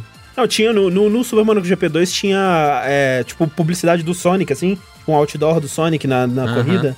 Enquanto eu achava, achava. Putz, eu nunca tinha visto, caralho, o Sonic ali, no, dentro do outro jogo, né? E assim, só pra, pra vocês verem, eu, eu achei aqui a lista dos nomes das equipes, né? Então, como, como a gente já falou, o André falou, a Madonna era a McLaren e a Firenze era a Ferrari mesmo. Aí você tinha a Bestoval, que era a Benetton, aí a Millions, que era a Williams, aí a Tyrant, que era a Tyrell, a Joke, que era a Jordan, a Dardan, que era da Lara, a Minarai, que era a Minardi. Você vê que tipo, eles sempre faziam brincadeira. A Luzel, que era a Lotus, a Laris, que é a Larus, a Fit, que é a Footwork, e aí tinha uma equipe especial que era da Serga, que é a equipe da Sega mesmo. Serga, é, eu lembro. Aquela época era muito não, essas brincadeirinhas com o nome, né? Sim, porque Não era eles licenciado, queriam pagar o licenciamento, né? E os pilotos também, né? O único que teve um piloto real foi o próprio Super Monaco GP2 com o Senna, porque os outros pilotos eram todos inspirados. Você sabia, você via a foto e falava assim, cara, eu já vi esse rostinho antes. Só que eles não podiam usar o nome. Então eles botavam lá, por exemplo, o Schumacher era o M. Bloom. Aí o Mansell era o N. Jones, e aí por aí vai, sabe? Tipo, mas você via que a fotinha era pra ser alguém que você conhece. Não, e eu, eu lembro que, por exemplo, na época, né, a gente tinha jogos abrasileirados, né? Tipo o, o jogo da Turma da Mônica, que era um porte lá, uma versão do Wonder Boy e tal. Eu lembro de, na época, ou um tempo depois, o pessoal falou, ah, fizeram isso com aquele jogo, né, do Super Mario, colocaram cena. E não, né, tipo, esse era o jogo, tipo, é, é, Era é que o Japão, ele era tão, ou qu- quase tão apaixonado pelo Senna quanto o Brasil, né, os caras Eu acho até que o Japão cara. era mais apaixonado. Talvez, eles valorizavam mais o Senna do que o próprio brasileiro. Cara. E é um negócio absurdo, né? Porque assim, realmente o japonês gosta de automobilismo, eles tinham uma paixão pelo Senna. E é como o André falou, o Super Mario GP2 tinha o Senna por causa de uma negociação oficial da SEGA. Não era um home hack que colocaram Senna lá. Era realmente um jogo com o Ayrton Senna. Inclusive, ele teve input do próprio jogo, né? Você vê que durante as coisas tem lá um comentário dele. Ah, o carro tal, não sei o que. Ele... É muito engraçado como eles colocaram a figura dele ali, né? Sim. E acabaram eternizando o cara pra gente, né? Isso é fantástico. E dessa época também tem um outro jogo que virou uma franquia depois, que meio que veio, teve uma atração grande, mas depois morreu de novo, que era o Test Drive. Vocês lembram do Test Drive? Era dessa época? Eu só lembro do Test Drive na época 3D mesmo. Não, então, ele surgiu ali, na verdade o Test Drive começou no- nos PCs ali, e aí depois é que ele migrou pros consoles, e aí acabou virando, virando nos 16 bits mesmo, ele migrou pros consoles, e aí depois ele explodiu nessa época do 3D, né? Que aí, acho que era lá no Play 1, teve até o 6, se eu não me engano. Era, então pra você ver, como começou no 3, no Play 1 e foi até o 6, aí depois migrou pro 64 lá também, e, e teve, a gente teve até os anos 2, mas a gente teve Test Drive. Essa ainda. época do Play 1 era doideira, né, cara? Era muito comum a galera comprar jogo, piratinha, 3x10, sei lá, na banca. E aí falar assim, ah, vou pegar um de corrida aqui só pra ter. E tinha muita Exatamente. variedade de jogo de corrida, né? O, o Need for Speed mesmo caiu na mão da turma desse jeito, lá no, lá no bairro. Um belo dia alguém chegou com o Need for Speed e virou a febre que virou. Então, mas o legal do Test Drive, inclusive pesquisem aí depois que a gente tiver a oportunidade, é, procura o 2, que é o Test Drive The Duel, que é o 2 dele. E, cara, era um jogo muito legal porque ele, pra gente que tava acostumado com aquela corrida dos fliperamas, ele era o mais próximo que chegava disso. Porque você não via o carro de fora, na verdade você tava vendo a, visão interna do carro. E, e diferente do Super Mario GP, que era um jogo de Fórmula 1, você tava vendo um carro, digamos assim, de passeio, digamos assim, né? Não era um carro de, de Fórmula. E aí você via ele de dentro, a partir da perspectiva do motorista, com o volante em tela mesmo, e você corria assim, cara. E era um jogo que eu me lembro muito impressionante, assim, pra época. Você parava pra abastecer e tal, e aí você... Ele, ele parecia assim, se você estivesse dirigindo na vida real, entre aspas, seria assim. Era bem diferente dos outros, né? Você não tinha visão de ver o carro em terceira pessoa. Eu lembro que eu achava muito difícil, mas eu achava bem da hora. Não, era muito legal, muito legal. E desse mesmo período aí do, do- dos anos 90, ali nos 16 bits, a gente teve também o Top Gear, que talvez seja um dos jogos mais famosos No pro Brasil, Brasil. é. brasileiro, né? Tipo, Talvez não, com certeza Lá é. fora a galera caga litros, né? Mas aqui. Doido isso, né? Tipo, como que é um fenômeno brasileiro, porque é, não tinha internet pro pessoal. O que, que será que levou A ao musiquinha, Brasil? mano. A musiquinha é muito lendária. Mas então, mas a musiquinha é a mesma que o americano escuta, o que o japonês escuta. Não, mas, você, mas, mas não tem um lance que antes do. A Kenko, né, que fez o Top Gear. Antes ela tinha um outro jogo de corrida também, que era muito parecido com era o. Lotus Challenge. Eles, eles, na verdade, o Top Gear nasceu com base no Lotus, entendeu? Ah, o Lotus Challenge eu jogava no DOS, no PC na época. Sim, Então, o jogo é muito parecido e a música é praticamente a mesma. sim, mas é que tá, é justamente. Eu acho que o caso do Top Gear foi o que a gente tava falando de que brasileiro gosta de ganhar. Casou de chegar no Brasil no período que o Senna tava bem. Ah, Então, meio que, olha, o Senna tá bem, é corrida. Opa, jogo de corrida. E eu acho que casou. Sabe quando é aquele momento que casa? As coisas meio que se encaixam. É o evento certo no momento certo. Eu acho que foi Sim. muito disso. Porque, a- as- assim, o jogo já saiu antes. O, como a gente tava falando, o, o que a gente viu no Top Gear já existia desde o Lotus Challenge. Então não era novidade. Não, e, e ele era um gen, né? Era aquele estilo de jogo que a gente tá falando do, do mesmo tipo que veio evoluindo lá desde o do Enduro, né? Aquele.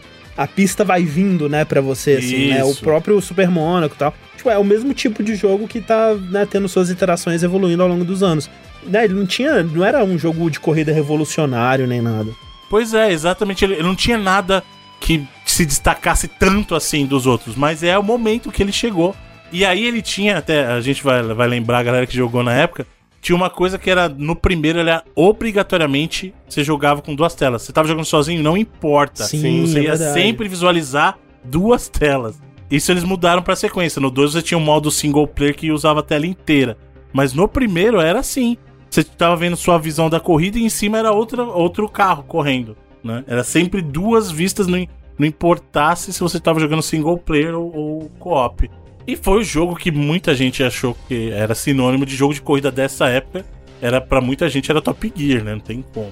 Eu joguei bastante, né? O Top Gear, principalmente locadora, né? Mas é, depois, quando eu tive meu Super Nintendo, eu gostava muito do Top Gear 3000, cara. Que também era tinha uns elementos de favorito. RPG, assim, de é, comprar peça, né? E atualizando o carro e tal. eu Os outros também legal. tinham, né? Mas é que o 3000, acho que o que chamou a atenção é justamente pela estética, porque a corrida já era no espaço, em vez de viajar por países, você viajava pelos planetas, né? Uhum. E ele tinha um multi... Isso era legal. O multiplayer dele era até quatro jogadores. Os outros só tinham até dois.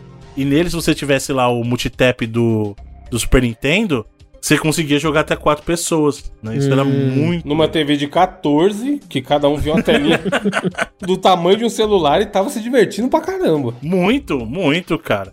Agora sim, o caso do Top Gear é um capítulo à parte, principalmente pro Brasil. Vagabundo cho- chorando na Videogames Live, Bruno, com a música Então, do Top Gear. E é uma coisa inacreditável porque, assim, o próprio Barry Leach já mencionou que ele não entende essa paixão que os brasileiros têm. Inclusive, o pessoal da Aquiles acabou chamando ele, convidando pra ele fazer a trilha do Horizon Chase por causa disso. Que é o amor que ele tem. E ele até falou já em entrevista que ele não entende, porque o brasileiro é muito apaixonado pelo jogo. E ele mesmo é, já falou, cara. Até ele não acha que o jogo é tudo isso, né? É, não, ele falou assim, cara, eu não entendo o que tanto de amor Mas que não vocês têm. é. É, tipo, de fato não é. Tipo, é, é- é, assim, é um, é um estudo antropológico pronto pra ser feito aí, cara. Porque tem alguma coisa muito misteriosa, né? Sobre o quando, como esse jogo pegou o brasileiro, né? Em tudo. É meio fenômeno que a gente tava vendo recentemente com Todo Mundo Odeia o Chris lá, que o Chris odeia, que Sim. fiquem falando dele, que só brasileiro fala com o cara. Qual o nome do cara, Bruno? O Todo Mundo Odeia o Chris? Não, não, o Chris eu falei. Que é, É, igual o o... Sandy Jr., né? É, eu sei, mas pô. Não, mas esqueci o nome do ator, é porque. Então, é, mas você é, vê que a galera trata ele disso. Qual que é ele? Ele é o Todo Mundo É Odeia o Chris. É, Ter, é Terry o nome dele? É, Ter, é Terry, não é? Ou não? Tyler? Tyler, alguma coisa assim? É Tyler alguma coisa. É. Chama de Todo Mundo Odeia o Chris que ele vem. Tyler James Williams, achei aqui. Agora, no, o, o André citou o Super Nintendo, e o Super Nintendo teve um jogo também. Dois jogos muito importantes, que aí a gente vai entrar numa discussão curiosa, que é o seguinte: teve o F0, Uhum. que é um jogo de que já tem um estilo por si só. Que é- eu vejo assim, o F0, eu, eu nem sei se eu considero ele jogo de corrida. Se bem que ele é mais corrida que o próprio Wipeout, que ele inspirou também depois, né? Assim. Mas tem dois jogos que eles são corrida bem focado em corrida futurística, assim, que é o F0 e o Wipeout, que veio depois, né? O Wipeout é da geração seguinte. Mas o próprio F0 é a razão de existir do Mario Kart. Que é Sim. outro fenômeno que durou aí e tá até hoje, né? E aliás, parabéns pra, pra Nintendo, porque o Mario Kart não para de vender no Switch. Daqui a pouco todo dono de Switch vai ter um Mario Kart aí. É. É, é tipo assim, é loucura que tem muita gente, mas tem muito Switch também, então tá meio longe na real isso acontecer. Mas assim, ele tem um attach ratio que quase nenhum jogo tem. Nenhum. Ele é o jogo mais doideira. vendido do Switch hoje, Disparado, o Mario Kart disparado. 8. Disparado, é, disparado. São 44 milhões, eu acho. Cara, ano que 45. vem o Mario Kart 8 completa 10 anos, né? Se você for contar. Aliás, acho que. Doi... Eu acho que é ano que vem, acho que é 2013, né, que saiu o Mario Kart 8 Isso, no do Wii Wii U. U, é. Caraca, que doideira, tipo, e tá, tá saindo pista nova, né, agora. Pois é. É, agora tá com potencial de vender ainda mais. Ele já vendia É. quase 10 milhões por ano aí, que é uma loucura. Tem jogo novo que não consegue fazer isso. E agora com o DLC, isso só aumenta o interesse, né? Então não vai parar de Incrível. vender perto dessas 10 milhões por ano. Mas eu considero o Mario Kart, que é de corrida, o F0 de corrida, e também o Pilot Wings, né? Jogos do Super Nintendo que são mais como tech demos, né? Do Mode 7 ali, aquela técnica de achatar a imagem, né? E fazer ela meio que 3D, né? Pra ser o chão. Algo que foi usado também no Final Fantasy VI, o, o 4 também, né? Pra fazer o mapa. E no caso do F0 e do Mario Kart, eu acho que são franquias que só foram se encontrar, pra mim, só foram ficar boas bem depois. né? Eu acho o F0 e o Mario Kart de Super Nintendo umas curiosidades técnicas ali, putz, olha que da hora esse jogo aqui, né? O F0, principalmente no comecinho do Super Nintendo, é muito impressionante, mas pra jogar, pra pegar e jogar, não sei. Agora, se você me dá um F0X, um F0GX ali, eu já Já tem mais diversão, é. Não, eu concordo contigo. Eu sei que tem muita gente que torce o nariz quando a gente fala isso, mas eu particularmente acho que o Mario Kart, sim, o primeiro tem esse grande mérito de ter criado todo um subgênero de corrida, mas como jogo pra divertir mesmo, ele foi aprimorar só lá no GameCube o Mario Kart, cara. Na minha opinião, Se que era o Double é. Dash. Hum, é. Sim. Foi a partir do Double Dash que ele que para mim ele virou jogo divertido mesmo. E hoje em dia o Mario Kart 8 Deluxe, por exemplo, é, é um primor. É um primor. Sim. Acho divertidíssimo, cara. É, é, é assim. Por isso que eu acho que é até injusto a gente colocar Mario Kart na nossa eleição aqui. É bom a gente comentar do fator histórico, claro. Mas se não, a gente, se a gente pegar Mario Kart e seus clones, é, dá pra gente É, montar uma dá pra lista só disso. só um. É, dá pra fazer um haul só de clone de Mario Kart, né? Com certeza. Né? E, e claro que ele tem uma importância muito grande pra Nintendo, mas também pro gênero de corrida, cara. Porque a partir dali você tem todo um subgênero criado com foco em diversão. Pra mim, na verdade, o Mario Kart é um party game com corrida. É isso. Porque ele é isso. Se você parar pra pensar, o foco do Mario Kart não é a corrida mesmo, é a diversão. É, eu acho que eu, eu concordo um pouco. Eu acho que o Mario Kart, ele inclusive, ele pesa um pouco a mão no um termo que se usa rubber band, né? Que é aquilo de Sim. você. A, a IA, ela tá. Mesmo quando você joga com outras pessoas, né? No caso do Mario Kart, ele sempre tem aquela, aquela regra, né? Tipo, ah, se você tá em primeiro, né? Alguém vai te jogar um casco azul, né? E, e tem coisas que a IA faz pra garantir que a co- corrida seja competitiva do início ao fim. Eu acho que é legal ter um pouco disso, né? Acho que é legal. É meio, meio chato quando você tá jogando um jogo de corrida e você fica pra trás e você, putz, tô correndo aqui, mas É, não tem não nada tem pra nenhuma fazer, chance. Né? É, exato. É, então é legal ter um pouco de rubber band, mas acho que o Mario Kart, ele. Às vezes exageram. Um pouco. Eu acho que ele perde um pouco a mão. E eu concordo com você que, por conta disso, né, esse aspecto dele me dá um- uma preguiçinha. Dito isso, eu conheço pessoas que jogam Mario Kart bem num nível competitivo tão alto que essa parte do Rubber Band, um casco azul aqui, um casco azul ali, não é o que vai fazer a diferença na corrida, sabe? Os caras, eles conseguem... outro nível. Estão num outro nível, eles conseguem tirar tudo que o jogo tem a oferecer. Tem ali. um Mario Kart, eu eu não sei se é o de DS, a galera conseguia desviar do ca- casco azul. Tem, tem como, é difícil, é uma coisa de tipo um frame, assim, sabe? É, sim, se- sim, mas eu já vi vídeo fizer um... nego- é. é, É, quando o cara quer ficar bom no jogo, ele fica, né? Não tem É, o que mentirada que.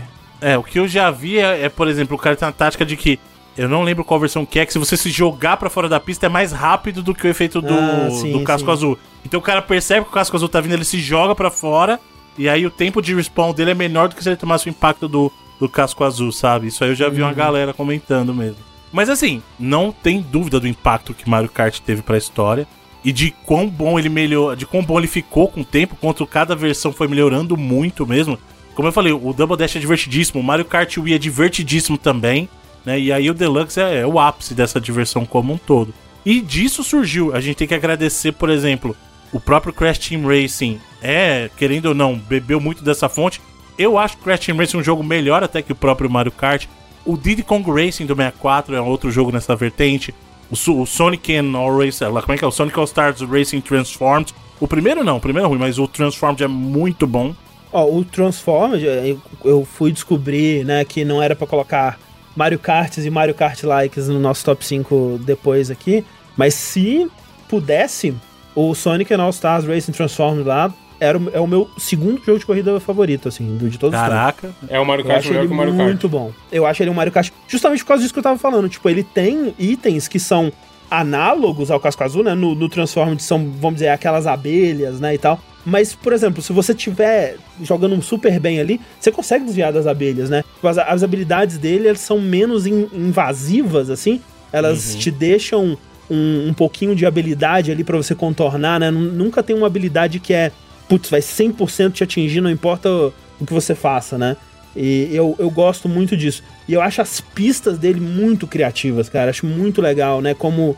é, e, e isso vai na mecânica dele de transformar, né? Seu, seu veículo ele tem uma forma terrestre, aquática e, e aérea. E como ele usa isso nas pistas, né? E caminhos é, alternativos, dependendo de- do, do, do rumo que você tomar. E o fanservice, né? Eu acho que, putz, Ali aquela é pista do. Golden Axe, velho, nossa, me pega demais, assim. Não, e outra, é assim, é fanservice, mas tudo ali funciona, sabe? Não é só Uhum. porque é fanservice. As pistas, cara, que você falou, a pista do Golden Axe, a pista do Afterburner, as músicas, é tudo. Nossa, tudo, foda nossa. demais. Não, a pista do Afterburner, não sei se o pessoal já viu, mas é, é uma pista que ela começa num porta-aviões, e aí Uhum. você decola do porta-aviões e ela é quase toda no ar, assim, né?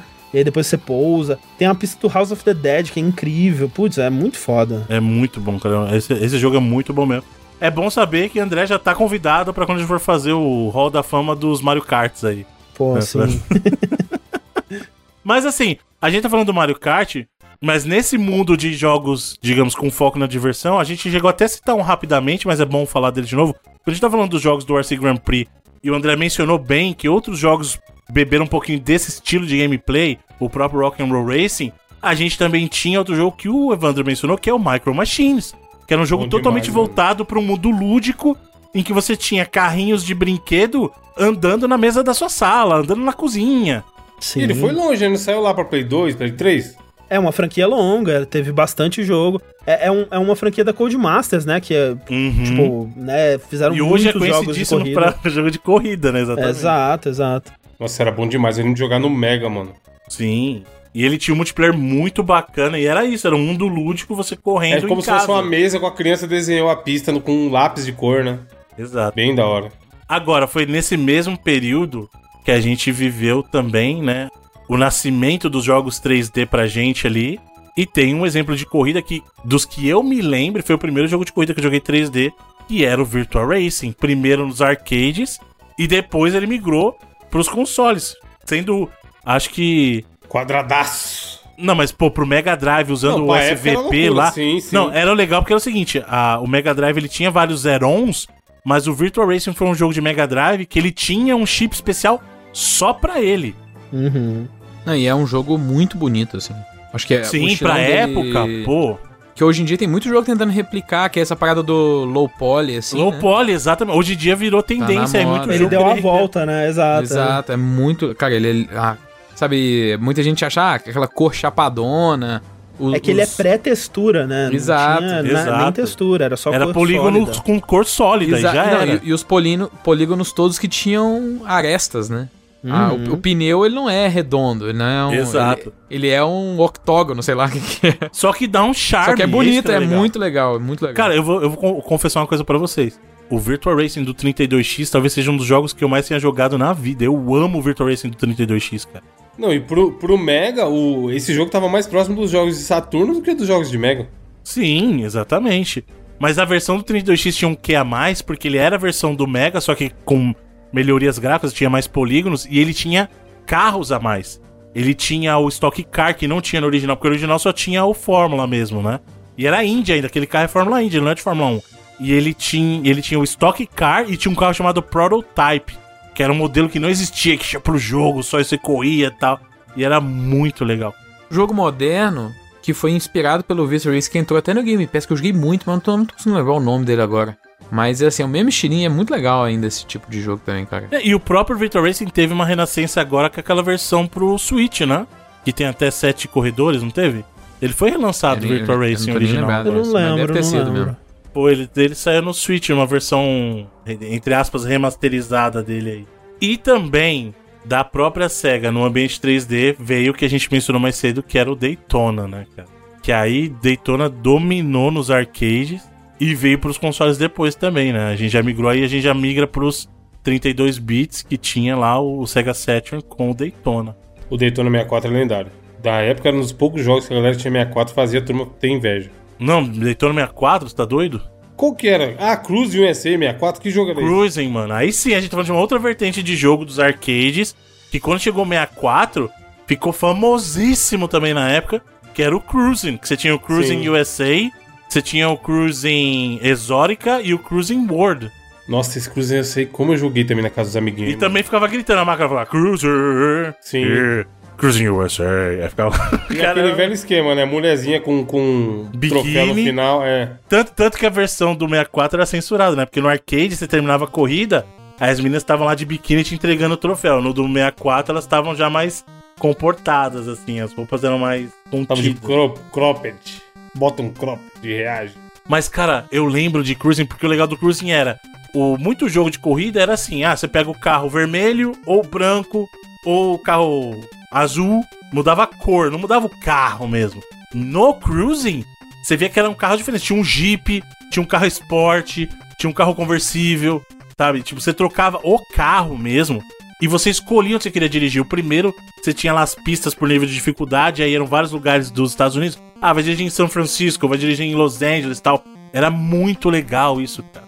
O, o Cruising USA ele é contemporâneo do Daytona, né? Acho que eles lançaram bem próximos É, ali, bem né? Próximos. E são estilos bem diferentes, né? Se É, e- mas foi nesse comecinho do, do PS1, até antes, né? Um pouco, acho que no 93, alguma coisa assim, que rolou essa explosão dos jogos de corrida 3D, que é mais ou menos nessa época que você tem. O Ridge Racer, o Need for Speed, né? Esses outros dois aí. É, o Need for Speed pra mim, que quando ele chegou, cara, explodiu minha cabeça, porque assim, era o mais arcade que você tinha de jogo de videogame ali. Need for... E eu sou um cara que eu já vou deixar bem claro. Eu não gosto de jogo de simulação. Eu não gosto nem do mínimo de simulação.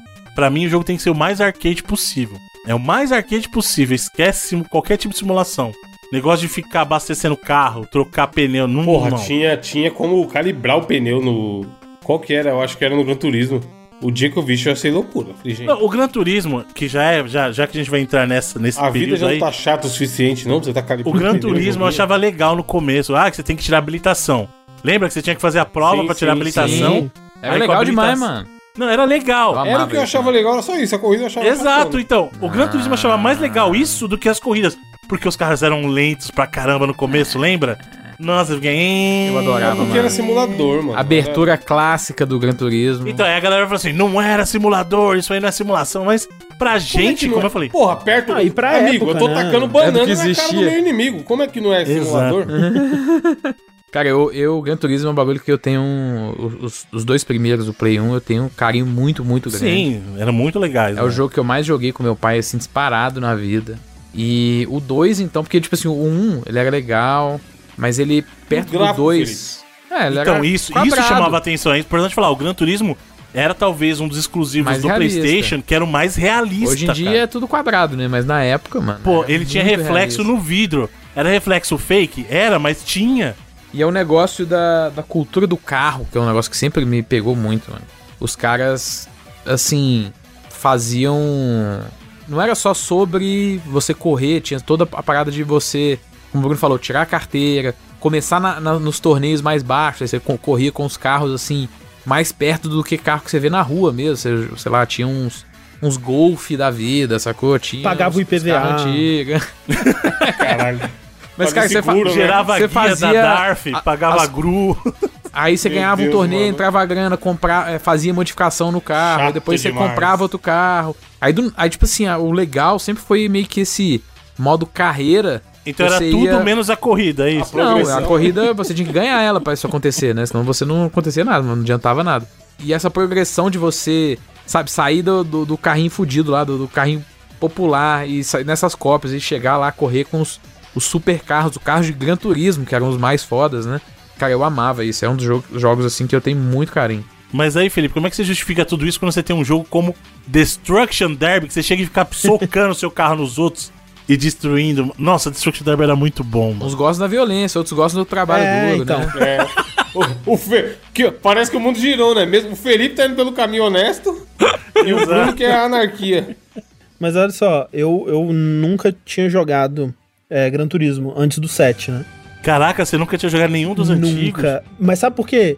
Porque por causa de- disso. Tipo, eu, eu pensava assim, putz, esse jogo é um jogo pra quem ama carro. O pessoal é, é louco por carro. Tipo, eu ouvi histórias, né, de que o, o cara da Polyphony lá, não vou lembrar o nome Yamauchi. dele agora. Yamauchi, alguma coisa Yamauchi. Kazunori Yamauchi, né? Isso. ele ia, né, na casa de colecionadores e tal, e gravava, ia com o microfoninho, gravava o som do motor. Tipo, caralho, olha o nível, né, de, de, de psicopatia que do cara tem pra reproduzir ao máximo a experiência do carro, mas se é o possível. E, tipo, não, é, é, é simulação, é tirar carteira, é, é, né, mexer na suspensão e não sei o que lá. Cara, esse, esse- esse jogo não é pra mim, então eu nunca me interessei. Eu nunca fui atrás, né? E aí, lançou o 7, a gente recebeu e tipo, ah, ok, vou, vou jogar um pouquinho aqui. E é muito legal, cara. Tipo, é outra outra mentalidade, é outro mindset, né? Tipo, eu tava vindo do, do Forza ou de outros Need for Speeds recentes aí. E, e, de fato, uma coisa que, que o, o Gran Turismo ele faz que eu achei legal é essa escalada, né? Do carro mais simples pro, pra você estar tá dirigindo uma Ferrari no final, né? Você vai aos pouquinhos progredindo, né? E, e tirando a carteira, isso, isso ainda tem, né? No, no, no set. E é, um, é, um outra, é uma outra ideia, né? De você abordar um jogo de corrida que eu nunca tinha eh, tido antes. Eu acho que foi o primeiro jogo de simulação mais sério que eu joguei. Óbvio que tem outros jogos de simulação muito mais sérios aí no PC e tudo mais, né? Mas foi o mais sério que eu joguei até hoje. E, e eu achei, eu fiquei surpreso de quanto eu gostei, porque pra mim, né, tipo, se eu não tô virando uma curva fazendo drift, porra, eu vou dar res- restart na corrida, nem, nem faz sentido. E essa ideia de você, tipo, não, tá chegando a curva, eu vou frear até quase parar o meu carro. Essa, essa sua experiência, André, eu acho que divide muito. O que eu vou falar aqui pro cara que joga, ele vai se sentir- ele vai ter um a 5. Mas eu sou o cara que jogo não pensando em freio. E olha que eu sei dirigir, eu acho que eu dirijo. Exato, exato. E assim, eu o normal era eu falar assim, pô, eu tenho que fazer a curva e, bate- e evitar bater nas pessoas. Não existe essa de. Que freio, que mano é freio, cara? As ideias, freio, caralho. Se tem um, um carro na minha frente, eu vou usar ele pra amortecer a minha batida, pra eu, Exato. pra eu bater nele e, e passar Ba- ele. bater E, tipo, nele, jogar ele pra fora e seguir, né? E aí nesses jogos você tem que pensar no freio. É, e, e o, o, o Gran Turismo, não sei se, como é- se isso é algo que já existe na série há bastante tempo, mas se você correr de forma limpa, você ganha um bônus, né? E o dinheiro é bem escasso, né, no, no Gran Turismo 7. De uma forma que até acho que no- o, o late game dele, assim, o end game dele é meio zoado e, e, e dá uma sensação até meio de, de- de que eles estão querendo tirar o seu dinheiro ali, de tão, de tão escasso que é o dinheiro. Mas é, é- é valioso, né? Então você quer correr limpo. E é um, é, um, é um jogo que chegou mais perto de me dar a sensação de. Não, bater é perigoso. Isso é uma Uhum. coisa que jogo de corrida é muito difícil dele replicar, né? Tipo, assim como num, num jogo de guerra, você nunca vai ter medo, o medo de, de- de um, que um soldado vai ter. Assim, você não vai ter o medo que um, um piloto de Fórmula 1 ou de um piloto de, de, de, sei lá, de NASCAR ou qualquer outra coisa vai ter. Que, tipo, velho, se eu errar essa curva. Não é pra ir a vou 200 morrer. por hora numa reta, É. né, caralho? Exato. Tipo, eu não posso simplesmente. Putz, se pá, eu vou tentar passar esse cara nessa curva aqui. Não, tipo, vocês dois vão morrer. E talvez os caras que estão vindo atrás vão morrer também. E, tipo, óbvio, não, não passa esse sentimento da forma completa, mas é o mais próximo que eu consegui. Tipo, essa tensão de, ok, eu preciso passar esse cara, mas eu não posso ser muito louco, muito porra louca. Eu vou ter que ter paciência. Tipo, tem mais, sei lá, quatro, cinco voltas aí. Aos pouquinhos eu vou ganhando. Eu vou fazendo uma curva mais fechadinha, mais perfeitinha. E aos pouquinhos você vai chegando perto. E aí quando você passa, tipo. É uma sensação tão diferente de, tipo, os jogos de corrida que eu tava. que eu gostava antes, que era, putz, eu vou fazer um puta drift aqui muito louco, do, jogar meu oponente pra fora da pista. E é outra pegada, tipo, é, é quase como se fosse um outro gênero de jogo, sabe? Eu nem consigo comparar, assim, muito lado a lado. Ou porque o seu carro é mais rápido, né? Simplesmente você tá com um carro mais rápido, aí você passa o carro. É, exato, exato. Nesse, no, no Gran Turismo exige muito mais habilidade e inteligência, né? e paciência. Tipo, eu achei um jogo que valoriza. Pô, eu, eu- no- quando eu tava falando sobre ele no, no, no Vértice, né? A gente comentou que o, o, se o Forza, ou vamos dizer, Need for Speed, né? Que é mais arcade. O Forza você consegue ter bastante de simulação ainda, se você quiser. Mas se o Need for Speed ele é um energético, né? O, o, o Gran Turismo é um vinho, sabe? Tipo, é uma coisa pra você saborear ali. Saborear bem aos poucos. aos tal. pouquinhos, né? E tal. Tipo, É uma experiência toda- que você constrói. é, é, ele tem toda uma vibe, assim, de relaxante, né? E, e essa coisa da. Da cultura do- dos carros que eu, tipo, não, não me interessei, mas ele te apresenta de uma forma tão apaixonada e tão interessante. Tipo, É. quando você pega um carro novo, você pode ir no café, e aí, né, tem o café renderizado lindamente, assim, com a, com a xicrinha e as mesinhas e as arvorezinhas e tal, assim. E aí você conversa com um cara que é um especialista, ele te conta a história daquele carro e por que, que aquele carro é importante. E aí você tem um museu e você pode ir vendo, tipo, ah, como que esse evento histórico, é, essa guerra afetou o design dos carros daquela época. Tipo, como que o Covid afetou os carros Isso é pós bem da hora. 2020, sabe? Tipo, É o jogo isso que faz muito a gente entender o cara que acorda domingo, 8 horas da manhã, toma Exato. café e vai lavar o carro, né? Exato, exato. Eu quase consegui entender realmente, tipo, o cara que é apaixonado louco por carro, assim, jogando o Gran Turismo 7. Tipo assim, o cara vê, vê- o, o- a Fórmula 1, a gente gostando ou não, tal, é um esporte que tem competição, tem envolve paixão e tal. Mas esse cara do lavar o carro, eu admiro, mano. Eu não sou esse cara, pelo contrário, eu sou mó desleixo com o meu carro, com todos os carros que eu já tive. Mas tem uma galera que o rolê do cara era isso. Tipo assim, no bairro que eu morava antes, tinha os moleques, mano, o cara acordava 8 horas e sei lá, ia na feira, comprava, comprava um pastel, e aí era 3 da tarde, o cara tava polindo o carro ainda, porra. o domingo do cara era cuidar do carro. passando limpando o carro. Isso E mesmo. era todos os domingos. Não era assim, ah, o carro tá sujo, eu vou dar um trato. Vou dar um. vou- como eles falavam, mano? Vou dar um talento. Hoje é dia de dar um talento. o dia inteiro, tipo assim, o dia inteiro, tá ligado? E vai começar o jogo já, às 4 da tarde, o vagabundo tava lá terminando de limpar o carro. Eu achava muito foda, mano. Porque é um tipo de paixão que a gente não tem, mas é, é legal você ver, né? Que a galera curte ter um hobby nesse nível. E o jogo é uma celebração pra isso, né? Dá vontade, sabe, de você comprar o, o volante, né? Tipo, aí, aí é- também é- já é demais, né? Mas dá vontade, por um, por um instante. Eu pesquisei o preço, sabe? Passa rápido. Eu não vou comprar, mas passa rápido. Pô, eu já cheguei na época do Play, eu tinha o volante, eu tinha. Não, hoje em dia eu já não tenho mais. Hoje em dia a única coisa que eu tenho, que aí eu fiz questão de comprar por causa do Ace Combat, foi o manche lá. Isso eu fiz questão. Hum, uhum. Mas, tipo, volante já foi. Volante eu tive até a época do Play 2. Depois disso eu falei, parei, parei, porque. Eu, eu nem gosto tanto assim de jogo de corrida, mano.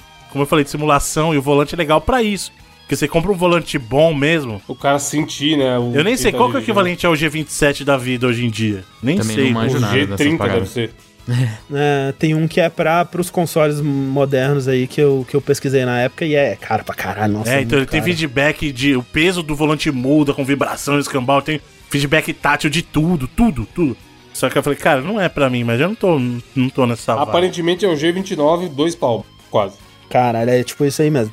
É, então. Não, e aí Essa você vai, tipo, por exemplo, tem. Chegou numa. numa a, a última carteira, né, que eu não consegui tirar ainda, que ela é. Até então era tipo, ah, faz essa curva desse jeito aqui nesse tempo, né? Aí eu, ah, beleza, vou fazer. E aí essa última carteira é de você fazer hum, o circuito inteiro, né? Num, num baliza, estacionar o carro. É você fazer o circuito inteiro Mais dentro difícil, de um, de um tempo X lá. E, e, cara, eu não consigo. E aí eu vou mas ver é o vídeo no, loucura, né, mano? Você vai ficar preso nessa. No- eu fui ver vídeo no YouTube, assim, dos caras, tipo, ah, vou te ensinar aqui Fecha a cada... nessa hora, solta o freio. É, o que, que você faz e tal.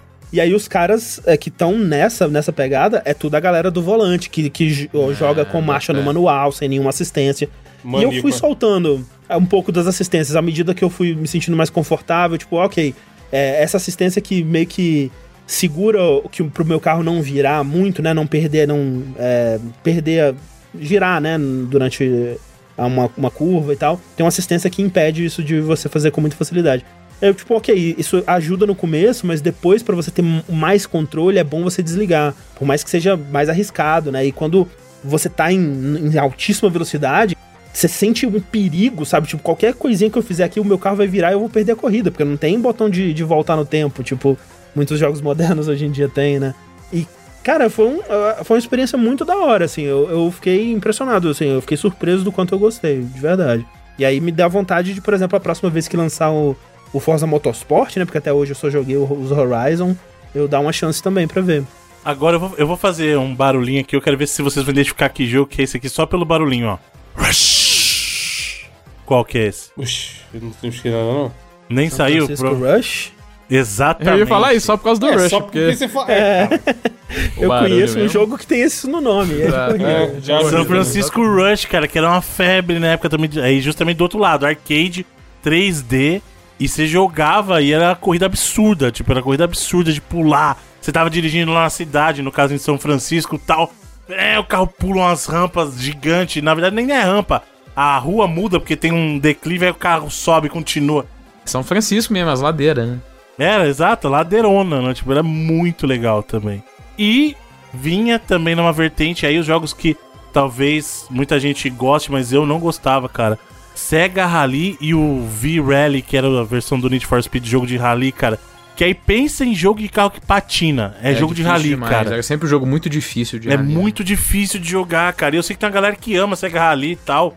É, tanto o primeiro quanto o segundo, mas, cara, eu não conseguia me adaptar com essa jogabilidade que escorregava muito o carro, cara. Muito, muito. A foto que rally é isso, né? É o carro patinando mesmo. Exato. né? Então, não tem muito pra onde fugir mesmo. E aí a gente migrando pra, pra geração seguinte, né? A gente passa aí, vem com o Dreamcast pra casa da gente, chegam os Crazy Taxi, né? Que vinham lá dos arcades, né? O primeiro e o segundo. Chega o Daytona a versão atualizada, que a gente teve o Daytona no Sega Saturn, nos arcades, aí chega a versão atualizada também. Só que chega também do outro lado, lá na Sony, Burnout. Que aí, pra Esse- mim, esse é o exemplo. época. Cara, o Burnout Takedown, pra mim, é um dos melhores jogos de todos os tempos até hoje, justamente porque você soca o seu carro. Quando o jogo te dá o objetivo, que é o seguinte: o objetivo é você tirar os seus carros da pista. Não ganha, não faz nada. Só tira o cara da pista. E ele conta quantos caras você tirou da pista e fala que ganhou. Aquela câmera que o 3 tem, que ele mostra o replay de quando você tira o carro e você faz Sim. em câmera lenta. Mano, nossa. O, o foguinho carregando. É. Foda demais, mano. Eu amava esse jogo também. É, essa época a EA dominou o, o gênero de corrida Sim. arcade, vamos falar assim, pro Need for Speed Underground. O Underground, né? Turum, tum, tum. Turum, turum, turum. Caralho, essa época também foi, uma, foi loucura. Ei, Essa época eu tava que nem o André, eu comecei a ter que gostar de carro. Hello. Cara, e, e o Burnout, que era tipo assim. Era loucura total, né? Mano, eu é, acho que era dois, dois dos jogos que eu mais joguei no Play 2 foram Muito. Need for Speed muito. Underground 2, especificamente.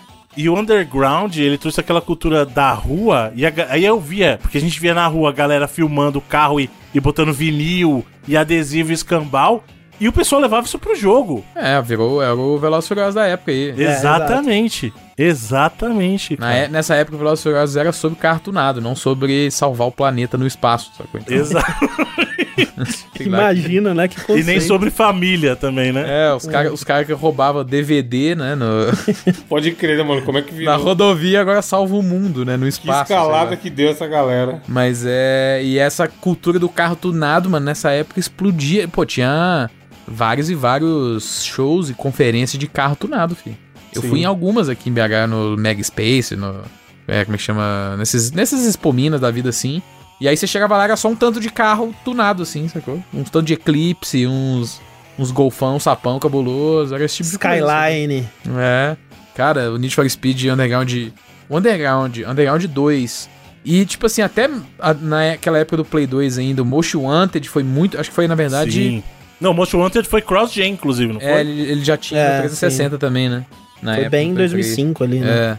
E, mas era, acho que era o, o que a galera mais amava, porque ele combinava o parte do Underground, só que era de dia, e tinha um pouco do aspecto dos próprios Hot Pursuit, né? Que até tinha naquela época. Que foi que a gente esqueceu de comentar que era muito bom, que foram os que incluíram Sim. perseguição. Da polícia, é. Pô, Hot Pursuit 2, que ainda era do, do Play. Era do Play. Do Play 2 também, né?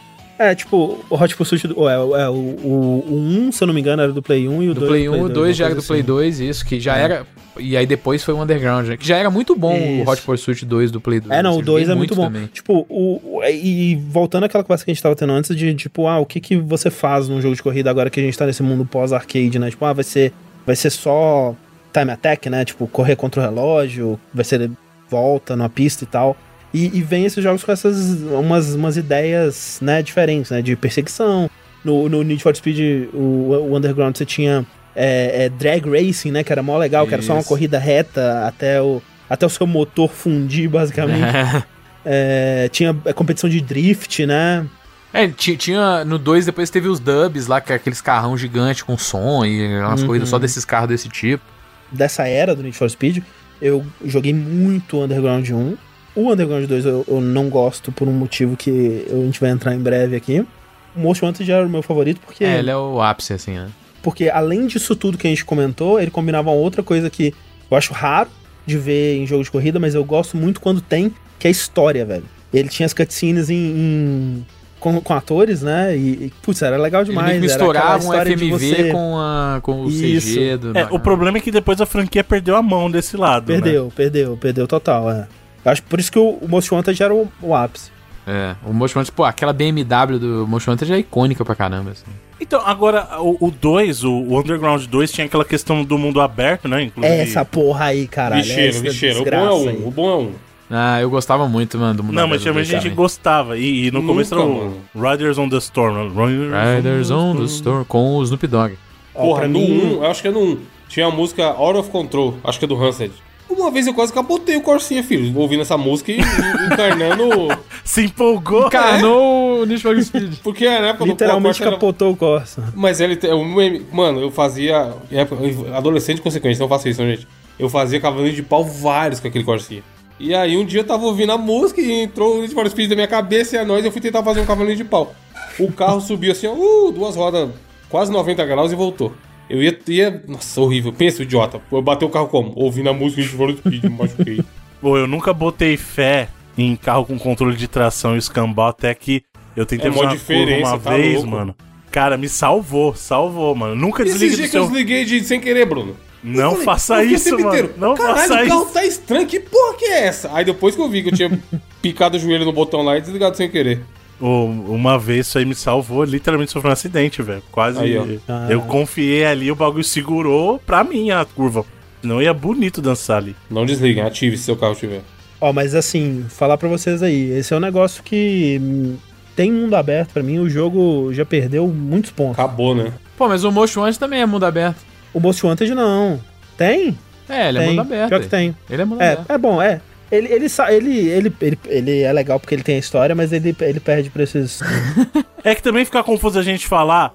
O problema da EA, inclusive com o Need for Speed, é que ele tá usando o mesmo nome duas vezes, né? Porque teve o Most Wanted de novo, teve Hot Pursuit de novo, no Sim, Need. sim, Tudo é, sim, eles é. ficam reutilizando o nome. Tá sem ideia. Esse ano, esse ano inclusive. Nada se cria mais. Esse ano tem um novo, inclusive.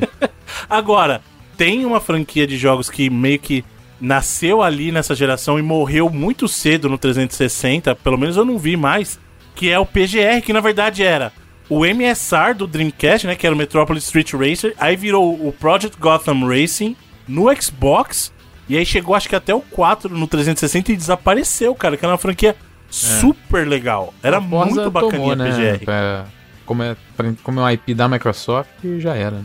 Essa daí é uma que eu só ouvi falar. assim, Eu ouvia falar muito bem e tal, mas nunca joguei. Pô, mas a gente falou do Need for Speed aí e tal, é, na, no mundo aberto, na customização, que, já, era- que, era, já sei quem você vai meter aí, hein. que era a parte que é muito foda, né? Que era a customização, a tunagem dos carros. Sim, era Tinha muito o, o Midnight Club da Rockstar, pô. Exatamente, Midnight Club, cara. Que era bom, muito bom, mas não era. Eu, eu, tipo, assim, eu Não nunca- era, o problema dele era esse, ele não era Need for Speed. Ele era meio esquisitão, assim, de, até de controlar. Você lembra até daquele outro jogo, Bruno, que era o Need for Speed genérico, que era o Juiced? Putz, lembro, Nossa, lembro, porra cara. no PC.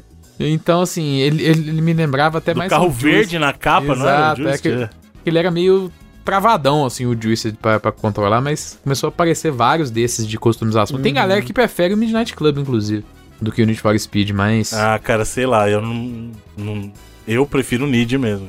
Sabe do jogo de corrida que é dessa época também, Sr. Felipe? O jogo que o senhor ama? Trackmania. Cara, se tem uma coisa que eu fui viciado em jogo online foi o Trackmania, que era uma loucura total. O Trackmania é do meio dos anos 2000, ele é bem dessa época mesmo, igual o Bruno falou. E ele teve várias versões, mas ele é basicamente o mesmo jogo até hoje. que é basicamente você tem os carros e você tem as pistas mais malucas do mundo, assim. E o objetivo é só chegar no final, na maioria da. Seu objetivo inicial, assim. Tem a galera depois que disputa as leaderboards pra quem faz mais rápido. Mas gente, pô, a gente entrava online de madrugada. Trackmania Nations, Trackmania, tinha vários no- sobrenomes que eles davam pros jogos. E a gente ficava, entrava num servidor. E aí, tipo uma partida de CS, os caras vai rodando os mapas, vai rodando as, as, as pistas. Só que, tipo assim, é umas pistas muito, muito difíceis de você completar. Você tem que. Você vai meio que tentativa e erro mesmo, aprendendo a pista. E falar, ah, aqui eu tenho que acelerar, aqui eu tenho que frear, aqui eu tenho que pular por esse canto, que são pistas assim, que o- carro sai voando, anda de cabeça pra baixo, entra, sabe, num loop. Você tem que pular e cair exatamente num canto, assim. E a gente ficava de madrugada jogando, cara, e era muito, muito, muito, muito divertido, assim. Um dos jogos online que eu mais me diverti. Eu joguei bastante o Unite, né? Que é- Isso, teve, que foi. teve uma época.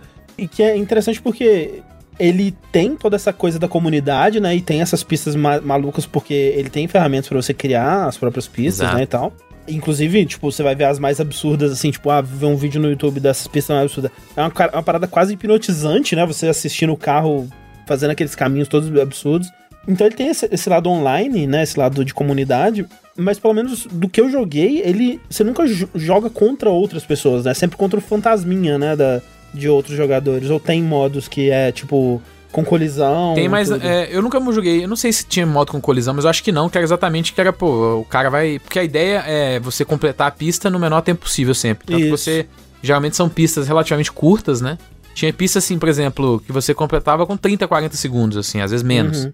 Só Sim, que a- a- o, a- o desafio é você conseguir completar essa pista nesse tempo, que você tem que, como eu falei, saber os comandos certos, pular no lugar certo, acelerar no lugar certo. Então, é, eu também jo- eu acho que não tinha, não tem um esquema de colisão, É, não, nunca a vi, ideia nunca vi. é sempre chegar no final e bater um tempo, assim. É curioso, porque, tipo, tem esses servidores, você, tipo, você, você entra no servidor do cara e tá, tipo, sei lá, tocando música de Cavaleiro Zodíaco, sei lá. E... Mas você tá jogando sozinho, né? Você tá jogando sozinho com outras pessoas, mas, tipo, é, cada você vê o fantasma jogo. da galera, inclusive dá pra É. você aprender às vezes o que fazer, observando Exato, a galera exato. correndo. E, tipo assim, tem vários tipos de pistas. Tinha pista que era mais sobre, ah, você só fazer um tempo, assim, então era uma pista mais tradicional. Tinha essas mais malucas, igual eu fa- falei.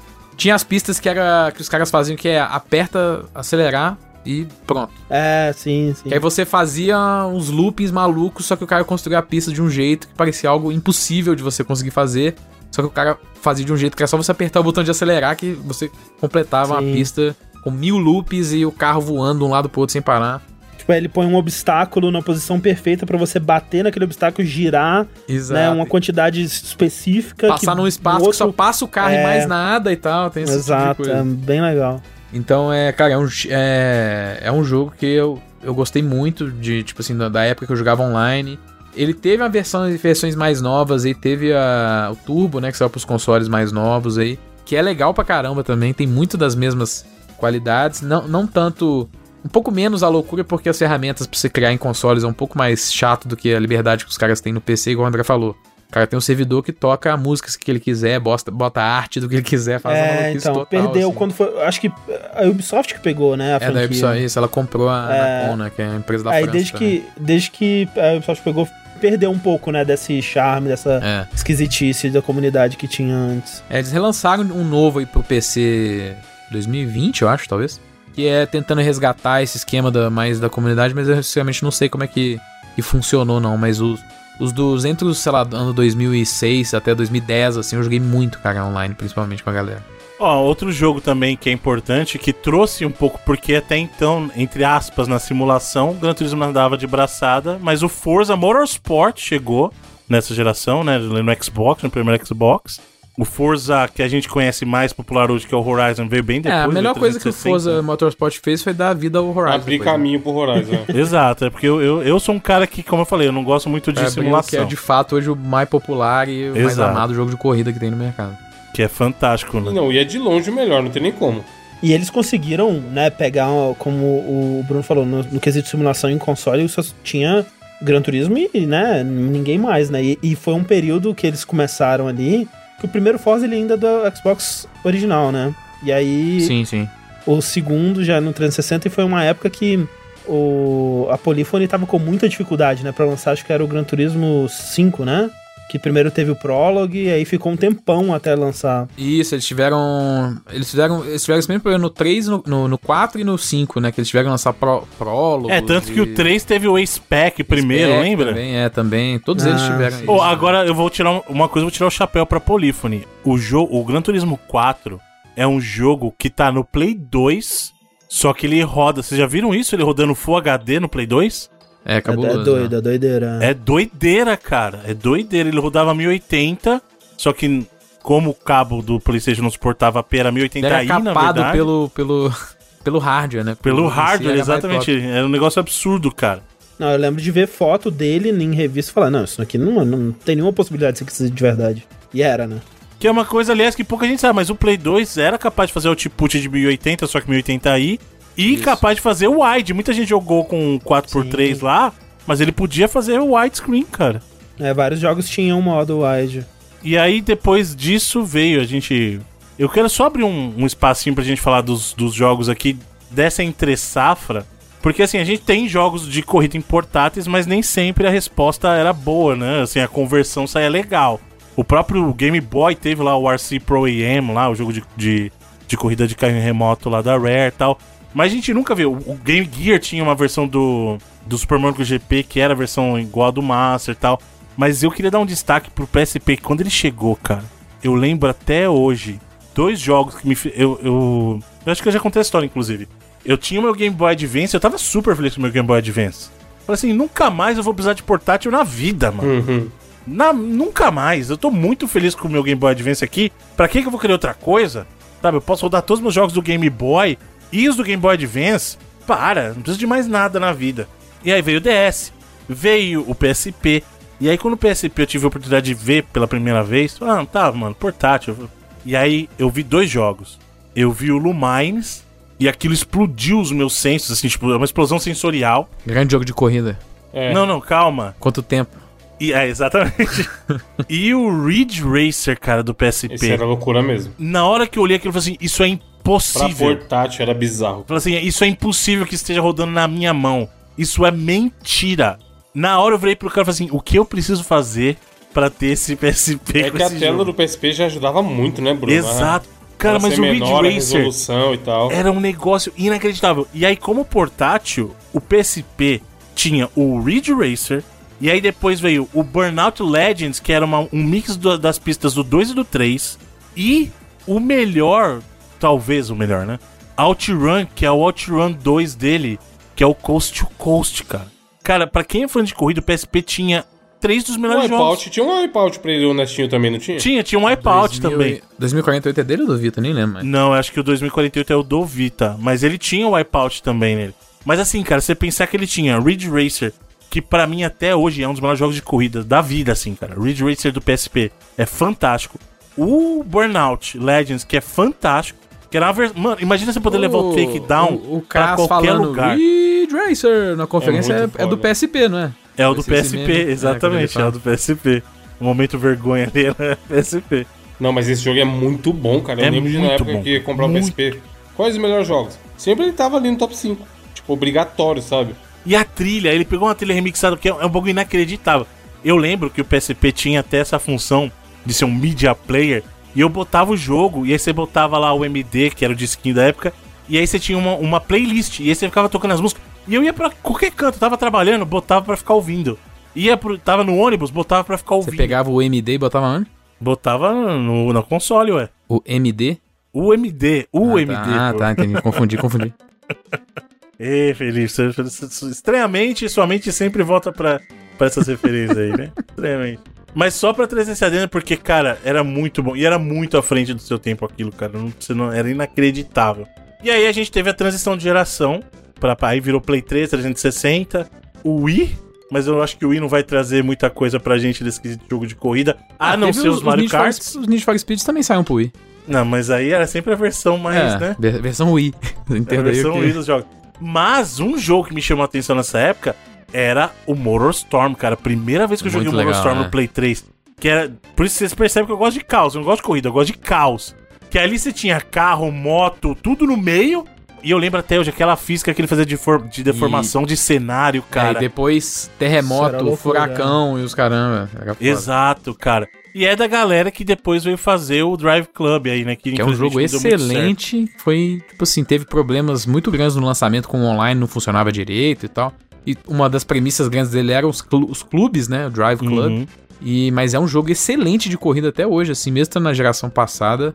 Visual, efeito de chuva dele, assim, é um jogo muito legal, o Drive Club. E outros jogos que surgiram nessa época também. O Dirt é dessa época, não é? Dessa geração também? O É, Dirt, Dirt e o Grid. é. São dois queridinhos da galera aí, né? É, Eu joguei muito, principalmente o Grid aí na época da Codemasters também, mais dois jogos da Codemasters aí. Eram jogos muito bons, assim, na. Eu joguei muito no 360, principalmente. Aliás, peraí, tem um outro jogo que eu falei, o meu favorito é o Takedown. Mas essa geração teve um outro Need que era muito bacana, que era o Paradise, cara. Eu sei que o André não vai gostar porque era Need. Burnout, né? Burnout. Era o Burnout, desculpa, o Burnout Paradise, que era o Burnout com mundo aberto. Mundo aberto. E tinha missõezinhas pra fazer com a trilha do Guns N' Roses, né? Paradise City. Paradise City. Cara, eu adorava esse jogo, mano. Eu adorava. E Girlfriend da Avril Lavigne, muito importante. né? É um pouquinho menos importante. Mas assim, é, eu, eu gosto muito, gosto muito do Burnout Paradise. Eu preferiria que ele não fosse de mundo aberto, mas o que eles fazem com o mundo aberto é legal, né? Porque ele tem Sim. coisas de, de, de exploração, né? De umas placas que você tem que quebrar. Isso, quebrar Os as caminhos billboards da secretos, vida. é. Chamar a galera muito por legal. racha. É, então. E, e, e ele fazia um negócio muito legal. Eu, tipo, acho que o Test Drive Unlimited tinha vindo antes e feito algo parecido, mas o, o Paradise foi o primeiro que eu joguei que tinha. O jeito que ele integrava o online era muito à frente do tempo, né? Na, Sim. naquela época, assim, de você. Com pessoas no, no mapa, né? Ver as pessoas andando, todo mundo né, no mesmo mundo aberto e juntar um- uma equipe, fazer atividades juntos. Não só corrida, né? Mas tipo, ah, agora todo mundo vai correr pro estádio. E aí lá dentro do Isso, estádio vai ter tinha um uma, inclusive, que era do estádio, né? Exato, exato. Não, eu joguei muito, eu gosto muito, muito do, do Paradise. E eu acho que é triste, né? Porque foi o último, né? Praticamente, né? Acho que não teve. tipo, Talvez algum só pra portátil relançamento, né? depois. É, o relançamento. Teve o, o remaster dele, mas não teve mais Burnout. É, o problema é que a EA pegou a Criterion e jogou pra fazer, rebutar o Need, né? Então, É, a Criterion, a, a Criterion, na verdade, ela ia fazer um jogo que era de esportes de ação, assim. E aí. Eles chegaram até a anunciar ele sem nome e tal, mas é aí deu- verdade, é ele verdade. deu errado, assim, o desenvolvimento. E aí eles começaram a virar estúdio de suporte cada vez mais, assim. é que Agora na verdade a Criterion nessa época ele- eles quebraram o estúdio em dois, não foi? Aí tem a- uma galera que foi lá fazer aquele de golfe lá, não era? É, isso foi depois, foi bem novo. depois, é, acho eu que foi acho. depois, é. Porque eles tinham, eles tinham essa IP que era tipo um esporte de ação, que era, era influenciado total pela era da GoPro aí, né, tá ligado? Era- então era, era meio que sobre isso, era bagulho de skydiving, motorbike, essas paradas. Uhum. E aí o jogo foi cancelado e aí eles começaram a, a virar um estúdio de suporte, né? Fizeram suporte para jogo de Star Wars e tal. Agora que eles estão voltando aí é, a ser lead no, num jogo que é do Need for Speed, né? E Desse ano, inclusive. Aliás, a gente falou dos jogos lá atrás do Play 1, mas tem um que a galera vai falar que a gente não mencionou, só vou mencionar pra não passar batido, porque pra mim ele não é um jogo de corrida, que é o Driver. O Driver não é um jogo de corrida, mano. Se bem que ele começou, vai, o primeiro Driver pode ser. Depois ele vira um jogo de dirigir, não exatamente de corrida. corrida. É, então. É meio estranho. A- né? apesar que, assim, na época do Play 1, a gente teve muito jogo dessa pegada. Não sei se vocês lembram. Tinha aquele jogo do America's Latrana Pursuit lá, como é que é? Eu esqueci o nome do jogo, mas era um que você perseguia. Lembra aquele programa que tinha que eles mostravam as perseguições policiais na TV? Ah, E só. tinha um jogo do Play 1 que era isso. Era America's Greatest. Como é que é, cara? Pursuit, alguma coisa assim. Cara, eu não lembro. Police Car Chase, era alguma coisa assim. America's Greatest Police Car Essa, Chase. essa época aí, pô, tinha um jogo de corrida do Batman, que era horrível. Que tinha de jogo de corrida que era genérico nessa época. Não, não é America's, era World's Scariest Police Chases Caramba. do Play 1. Mas assim, eu, eu consideraria o, o Driver jogo de corrida, assim. Tipo, eu acho que ele, tirando quando ele quis virar um GTA, né? Depois do 3 ali. Então, o problema é esse, né? O problema é, É, que ele depois muito um, queria ser um GTA, muito. 1 ele, ele corria, no 2 ele já podia descer do carro pra pegar outro carro. No 3 virou GTA. Sim, não, GTA virou. genérico, famoso GTA genérico. Mas até depois, quando. eu- o meu driver favorito é o São Francisco, né? Que saiu. Foi o último driver que saiu, né? Que é o de 2011 que saiu pro Play 3.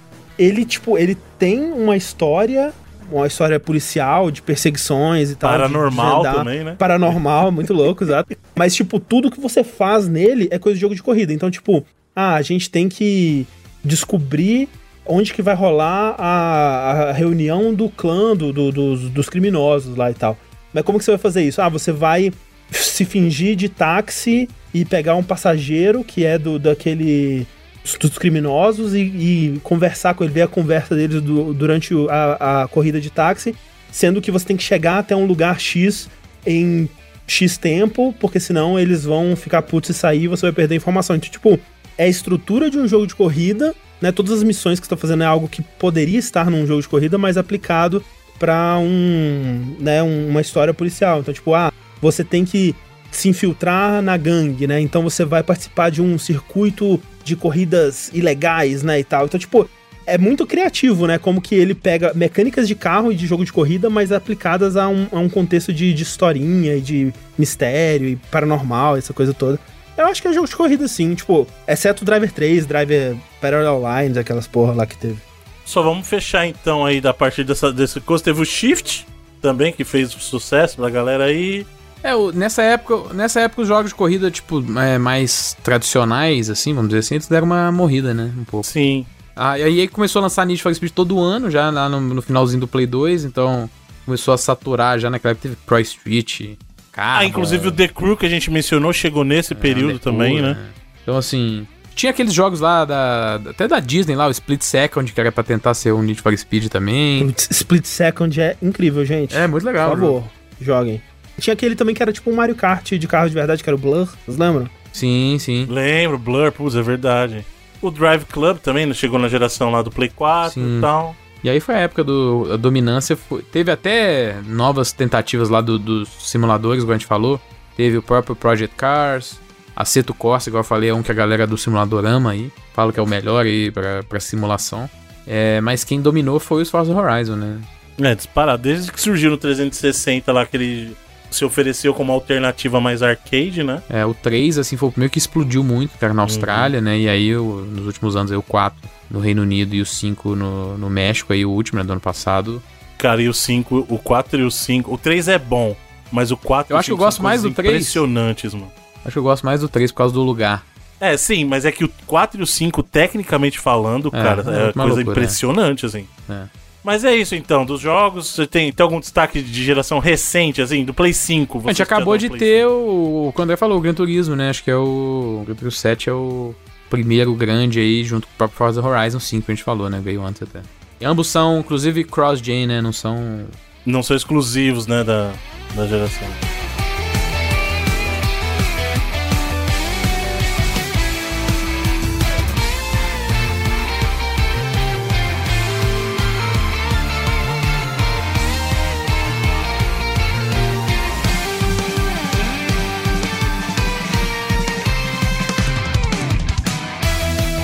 Certo, então, vamos montar nossas listinhas, top 5 aqui, então, dos jogos de corrida. Cada um já, tá, já estão com a sua listinha pronta aí. Aqui tá. Bora, tá, tá também. Tá, foi tantos jogos. Eu tava com top 15, Bruno, mas eu vou ter que separar só assim. Pior que eu, tive, eu fiquei na dúvida aqui um pouquinho. Tá maluco. Ficou difícil achar 5. Começando de baixo pra cima, do quinto pro, pro primeiro, cada um vai falar o seu um deles por vez. Começando com o nosso querido convidado André. O convidado já é de casa também, né? Mas, André, qual que é o teu quinto colocado? Ó, lembrando que a minha lista incluiria um, um Soniquinho aqui que foi cortado, né? Foi, foi mandado lá pro podcast próprio dele. Você volta exatamente pra esse podcast que você vai poder colocar ele devidamente no seu Beleza. Então, assim, o meu quinto lugar aqui é o Rock'n'Roll Racing. É um jogo que eu tenho muito carinho.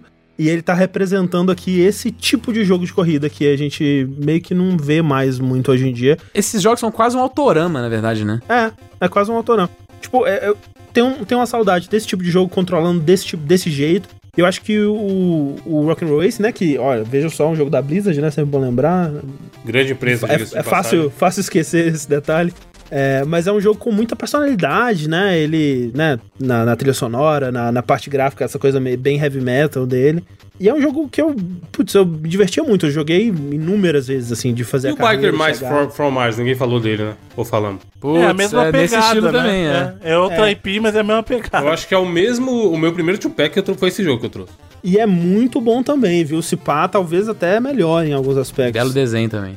É muito bom. Então, aqui representando esse tipo de jogo, no geral, o Rock'n'Roll Racing, que é o meu favorito. Tudo bem, obrigado então. Quinto lugar, Felipe.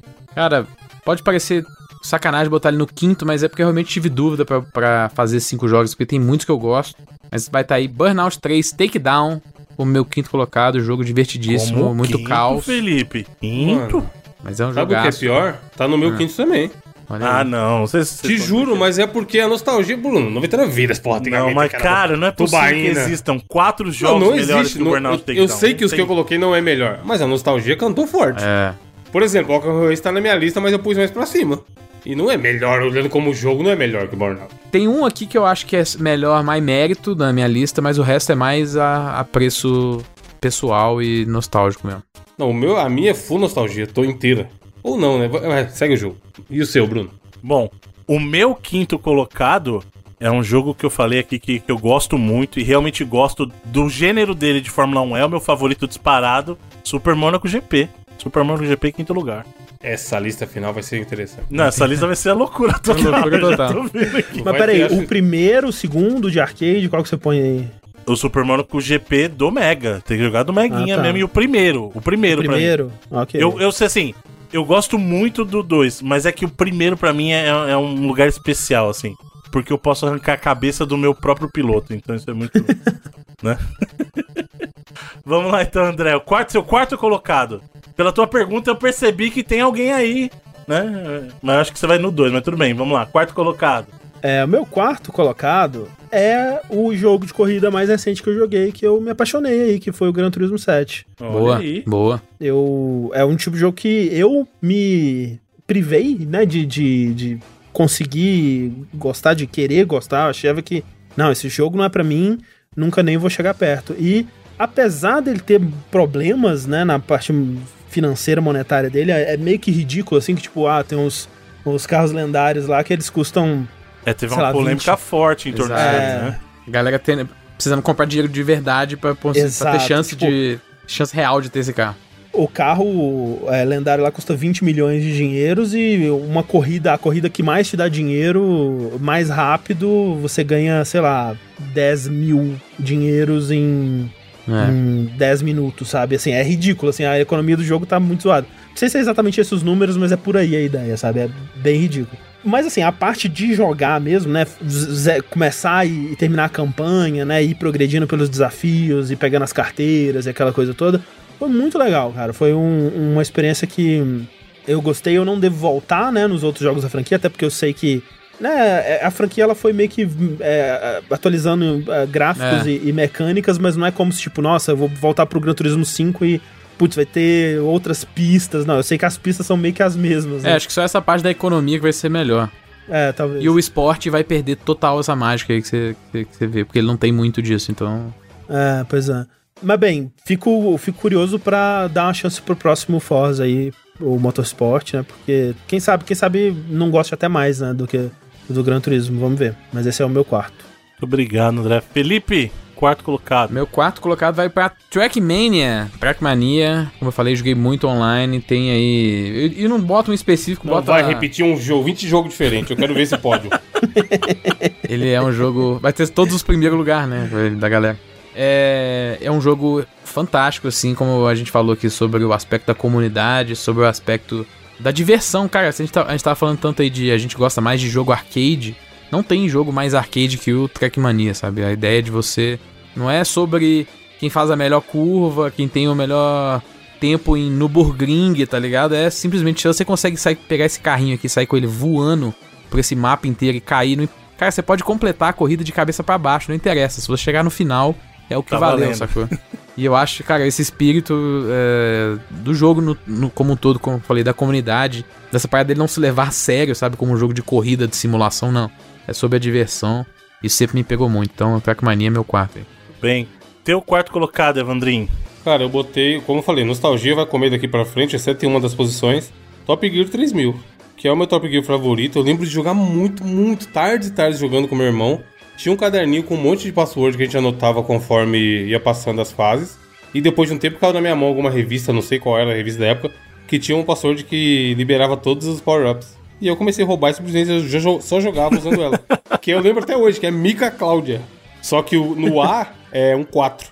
Então é M-I-C-K-4 Cláudia. É o password. E aí ele liberava todos os power-ups. Era uma alegria. E Top Gear é Top Gear, né? tinha que ter um na lista. Bom, aqui o meu quinto.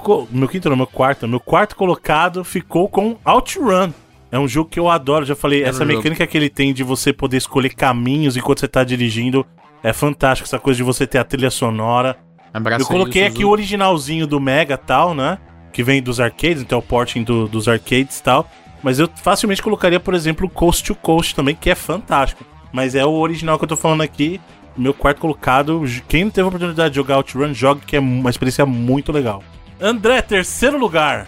Ó, o meu terceiro lugar vai para Need for Speed Most Wanted, não o de 2011, mas o de 2005. Aqui representando os raros jogos de corrida que tem história. Saudades aí, F0 GX, tem um bom modo história também. Outros Need for Speed aí que tiveram história, mas acho que eh, a desse, ela é. Ela me cativa pela simplicidade, né? Tipo, você ter que competir pra come- começar de baixo. Aquela, aquela velha história, né? Você começa lá de baixo e tem que se provar pra esse rival, né? O, o Razor Callahan. Que é O André Jung, o defensor da meritocracia, falando que é só você correr atrás. corre atrás que você consegue, exato. Literalmente E- corre co- atrás, né? Na corre- verdade, aí corre na frente, você tem que ganhar, né? Exatamente. Corre, corre na frente, derruba os carros dos, dos, dos inimigos, foge da polícia, explode a polícia. Cara, você lembra que, tipo, um. De parada que você levava os carros pelo, Aham. pelo posto de gasolina e explodia. todo Explodia, mundo. exatamente. Era É. muito Fazer eles baterem no posto. É, é. então gosto muito desse, desse Need for Speed, de- de- dessa é, Criterion, né? E, e aí já tô talvez dando um pouco spoiler da minha lista. É o meu Need for Speed favorito da franquia. Bom. Felipe, seu terceiro colocado. Meu terceiro lugar é o Forza Horizon 3. Como eu falei, eu acho que 4 e 5 aí são jogos que tem mais opções, é, até de customizações, de, de opções de tipos de corrida e tal, mas o- eu acho que, principalmente depois do, do, do 3, eu acho que são jogos que essa sensação que o André falou aí do need de progressão, eles foram só perdendo, sabe? Eles foram jogos assim que, enquanto no, no, no Gran Turismo não é legal que você só consiga pegar o carro mais foda em centenas de horas, no Forza Horizon também não sei se é mais legal você já ter uma Lamborghini com 15 minutos de jogo, que é o que acontece hoje em dia. Assim, é um negócio. Sabe, você consegue pegar o carro do, do, do 4 no, no 5 imediatamente. E pronto, você já tem um carro mais rápido que tem no jogo e não tem muito essa sensação de progressão. E o que eu gostava muito, cara, na, desde a época dos Needs, e como eu falei, até no Gran Turismo, essa sensação de você tá escalando a um ponto. Você começa no carro mais fudido e vai ganhando de fato essa, essa posse dos carros mais fodas. E no 3 Tem isso que era um pouco mais. merecer. E exatamente, tem que merecer. Meritocracia mais uma vez aqui. Meritocracia mais uma vez. Merit- Meritocracia só vale em jogo de corrida, hein? Mas é. Ah, Mas assim, de fato, eu, eu acho meio. Eu não sei, cara, eu fico, eu fico meio em dúvida, tipo, os jogos que te entregam tudo que ele tem de cara, sabe? Eu gosto, eu gosto um pouco da sensação de ir liberando as coisas aos pouquinhos, assim. Eu vejo o valor, eu, eu, Eu sei vejo. que hoje em dia muita gente tem, né, tem menos tempo e, putz, ah, já. Só... Mas, putz, sabe, até, sei lá, tipo. putz, o- a primeira versão do Street Fighter 4 não vinha com todos os personagens liberados. Eu, putz, que legal, vou liberar os caras aqui. Tem que acho jogar pra legal isso. É, acho legal. É, é tipo assim, no- hoje em dia no. É, é foda no, no Forza Horizon, isso é uma das críticas que eu tenho, apesar de ser um jogo excelente, tanto que tem um, um no meu terceiro lugar aqui.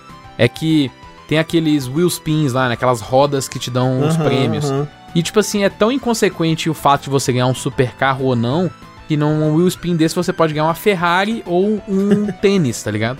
E tipo assim, é um bagulho que pra mim não tem valor de, eu falei, como É. recompensa nenhum, assim. É, se você, como eu falei, você pode ganhar uma Ferrari ou uma peça de roupa, tá ligado? Do, do jogo. É. Então eu tenho esse um pouco desse conflito com, com essa série. Eu acho que o 3 era um pouco mais dosado. E como eu falei, é o jogo que tem a, a localidade que eu mais ach- achei da hora de, de variância, assim. Apesar de que o México é até relativamente parecido. E principalmente por causa do DLC do Hot Wheels, que é o que mais chega mais perto de Trackmania dentro do, do Forza Horizon. Então, Putz, inclusive fica aqui menção honrosa pro jogo do Hot Wheels que lançou ano passado. Ah, o bem Unleashed, legal, né? hein? Unleashed, é bem Que é legal. bem bacaninha, mas infelizmente parece que não chamou muita atenção, né, cara? Mas É, parece um jogo sim. tão bacana. Muito obrigado, Felipe Evandro, seu terceiro colocado. É o mesmo que o André já colocou na lista dele, Rock and Roll Racing. Por tudo que já foi dito, né? Marcou época também, nostalgia comendo e tal, era muito maneiro, músicas, né? todo- As músicas, os mídias Música, sim, muita música foda. A gente tem um cast de Rock and Roll Racing não, Bruno? Tem, fizemos. Ou, ou ele aparece em algum... Então, 99 vidas, cara. É porque antigamente é que era bom, nos 90, juntar com os amiguinhos e... e- 99 vidas, 29, Rock and Roll Race. Caraca, nossa. É isso aí, né? Faz Tamo aí tempo, há um tempo. Programa de 50 minutos, olha aí, mano. Aí, ó. Que antigamente era bom. era bom, mano. Meia hora de comidinha, 20 minutos do jogo. Mas você vê como que é a cultura musical, que, tipo, a maioria, da, acho que todas as músicas do Rock and Roll Racing eu conheci primeiro no Rock and Roll Racing e depois E depois na vida real. assim. vida tipo, real. ah, essa música aí é a música do Rock and Roll Racing. Sim, é foda, né? Não, e é só musicão, mano. Tipo, é uma trilha muito competente, muito foda, muito foda. Tá legal, então. Bom, meu terceiro colocado é o The Need for Speed, ou seja, o primeirão lá, Caramba. 3DO. The Need Cara, for Speed. Exatamente, ele chamava The Need for... Na verdade, ele chamava, como é que era? Track and Field, Need for Speed, não? É, assim, Track né? and Field Presents, que era o nome da revista. Isso. The Need for Speed, cara. Tipo, era um bagulho gigante o nome. E que jogo fantástico. A primeira vez que eu joguei, eu fiquei maluco. Porque, você fala assim, cara, é um carro de verdade. Né? Tipo, cara, não é possível. E a cidade e tal. Era muito legal, cara. E, e assim, eu acho divertidíssimo até hoje. Até hoje eu jogo The Need for Speed, cara, e amarradaço. Amarradaço. Merece muito. É o pai dos arcades 3D aí que a gente vê hoje em dia, cara. Sem, sem ele, nós não teremos muito desses jogos que a gente tem da, da V-Arcade em 3D aí. A maior franquia dos jogos de corridas? Eu acho que sim, né? Ou, ou, sei lá, Mario Kart, né? Talvez, não sei. A maior em unidades ou a maior em longevidade? Eu acho que é, cara. Não tem ninguém Eu acho que que Need for unidades, Speed. com certeza. Porque, Em- como eu falei, teve é. uma época que saía do Need for Speed todo ano. E até Exato. hoje sai de dois em dois, assim. Em reconhecimento de marca, talvez o Mario supere, porque é Mario, né? Mas É. Sim. é, em longevidade. É, longevidade, quantidade de jogos também é disparado. Mario Need for supera e, e Pikachu joga vôlei, André?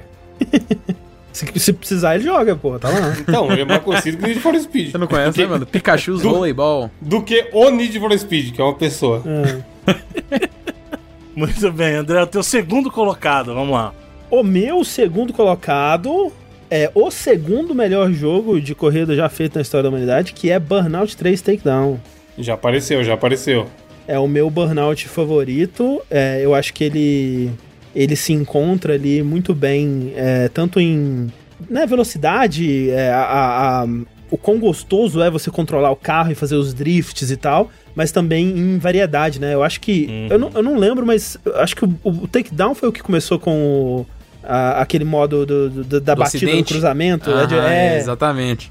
eu não sei se foi ele que começou, mas nossa, eu perdi, quanto tempo eu perdi nesse, nesse modo, né? Tentando eu acho causar que o maior Quer desastre causar a possível. maior quantidade de prejuízo pras pessoas. né? Exato. Você torcendo, É vai, explode, doido, explode. es- torcendo pra alguma coisa no fundo explodir, assim, por alguma razão. É, tá e aí o seu carro explode, você consegue controlar ele depois, né? Tipo, a Isso. carcaça Sai explodida do arrastando seu ela. carro. É. É, e aí você quer fazer ela bater no caminhão, um tanque, né? Pra, pra explodir mais coisa em volta e causar mais dano. É muito E, bom. Putz, é, é- é um jogo que ele tem uma, uma noção muito, muito grande de, de ritmo, né? Aquela coisa de você bate no carro, aí ele troca a câmera, câmera lenta, né? E aí a, o seu, a sua barra de turbo aumenta e aparece na é. tela. E aí o foguinho começa a pegar o foguinho, aí volta e a música. Tipo, é um jogo muito estiloso, né? Muito. Uhum. Pô, eu de vez em quando me pego assim, tipo, vou. Vou abrir ele aqui só pra jogar uma pistinha e, e eu já fico feliz, assim, sabe? Concordo Começa com você, André. É. Burnout Muito bom, 3 cara. Takedown é o Persona 5 do- dos jogos Olha de corrida. Chegou. É muito bom, velho. Muito bom. Felipe, seu segundo colocado. Meu segundo colocado é o Gran Turismo 2. Como eu falei bastante aí já do, do jogo, por causa da muitas razões nostálgicas e saudades imensas, imensas, imensas de jogar esse jogo junto do meu pai. Cara, era um jogo que a gente perdia horas e horas juntos. Perdia não, né? Gastava, aproveitava. horas horas Aproveitava, juntos pô, aproveitava. jogando e, e tinha essa parada da de eu não conseguir fazer algumas coisas da licença, me chamava, pai, faz pra mim. Aí, sabe, era o contrário. Hoje em dia, qualquer coisa, meu pai pede pra eu fazer de computador, de videogame, então meu pai nem joga mais, mas Inverteu a situação, é a eu vida. pedia filho. pra ele passar pra mim, exatamente, cara. Então eu tenho muita saudade. E é um jogo que eu tenho muito carinho. E é um jogaço também. Pô, tinha uns 500 e tantos carros, tá ligado? Era um bagulho absurdo na época do Play 1. Então, fica aí Gran Turismo 2. Tudo bem, Evandrin, teu segundo colocado. É, eu botei Need for Speed Underground por motivos de. Não, cara, pelo que ele representou na época, como o Felipe falou aí durante o cast, era muito Velozes e Furiosos, essa cultura de tunar o carro, e os caras compravam neon pra pôr embaixo do carro e adesivo pra caramba. Mano, aquela garagem do Need for Speed Underground é Muito icônica legal, demais, mano. Aquela época, mano, tipo assim, era muito gostoso de jogar, sabe? E as músicas também empolga, empolgadaças. Eu falei, quase capotei o carro uma vez ouvindo música porque eu me empolguei. Mano, a galera juntava, não queria nem saber a parte de correr, juntava, ficava É, só criando o carro. Eu lembro, Felipe, de literalmente ficar, tipo assim, mais de uma hora mexendo no carro. É, e o jogo, foda, isso era era, o jogo, o jogo antes do jogo, era o que era legal, sabe? E, porra, lá no bairro onde eu cresci, marcou muito. Esse jogo e o Game of Thrones, Game of Thrones, ó. Medalha de honra, os caras chamavam na época. Era o jogo que juntava a galera, tipo, vamos jogar. E não era jogar, era tal o sete negros dentro de um quarto e olhando pra TV, sabe? Bota, esse- bota o adesivo da nós aí. É, era uma loucura, era um, era um evento. E ninguém tinha carro, tipo assim, ninguém. Não era uma parada da Exatamente. realidade da galera, sabe? Mas era foda, era muito, era muito maneiro viver esse momento de tunagem. Pô, o neon debaixo do carro tinha que voltar. É, então. Era foda. Pra vida real ou no videogame, você tá falando? Nos dois, nos dois, é. Pô. Porra, mano. Sair sai de ver os, os corsinhos aí, como a gente falou, com os neon embaixo, era foda. Eu tava vendo no site esses dias, Bruno, pra comprar, pra comprar peça, peças, acessórios pra tunar o carro. Ah, você não vai. Ô, Evandro, peraí, não. você eu não achei vai um pouco a mais. isso. Não, eu comprei umas coisinhas. Eu comprei na AliExpress, na verdade. Mas o neon eu achei um pouco a mais. Não, mas, pô, Evandro, não, mano. Bruno, ficou da hora o carrinho, Bruno. Não, mas cogite, pense, man. Ouvinte, eu e o Bruno temos o mesmo carro. Fica a curiosidade. Vou botar Comprou um aerofólio para o seu palio, é isso? Eu comprei. Ah, uns besteiras da Belo AliExpress lá. mesmo. ga- Gastei Esse 40 meme, é, dólares. esse meme é fantástico. Vou botar um, vou botar um neon no meu Uno. Fiquei empolgado agora. Seguinte, eu fiquei com uma dúvida muito grande no meu segundo colocado, cara. Porque assim, esse jogo que tá no segundo, ele deveria estar no primeiro. Mas o problema é que eu estava brigando internamente pra decidir, mas infelizmente ele teve que ser pro segundo lugar aí. Teve que ir pro segundo lugar. Com muita dor no coração, porque ele merecia estar no primeiro também. Mas é que o primeiro ele tem uma razão especial de estar ali. Ele é possivelmente um dos melhores jogos de todos os tempos, esse meu segundo colocado. Já foi citado aqui. Pela, na mesma posição, pelo André, é o Burnout 3 o Takedown, cara. Com muita dor no coração, porque esse jogo é fantástico.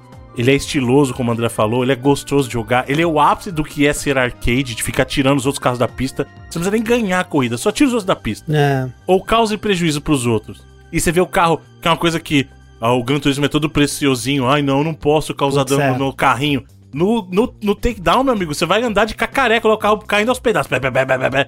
Isso faz falta demais hoje em dia, né? Porque hoje em dia você não- é, é muito raro você ter um, um jogo de corrida desassociado de marca, né? Porque vende Exato. muito mais se tem a marca, só que ao mesmo tempo a marca não deixa você, tipo, destroçar o Mostrar carro o dela, carro né? do cara só, só andando só o eixo e as quatro rodas. Não pode.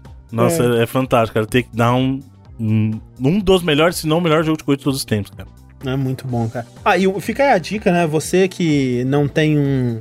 Não sei, não sei se pode dar dicas criminosas aqui, mas você que não tem um P- PS2. Nada! O tanto de DM que eu recebo de gente pedindo como desbloqueia o Switch, filho.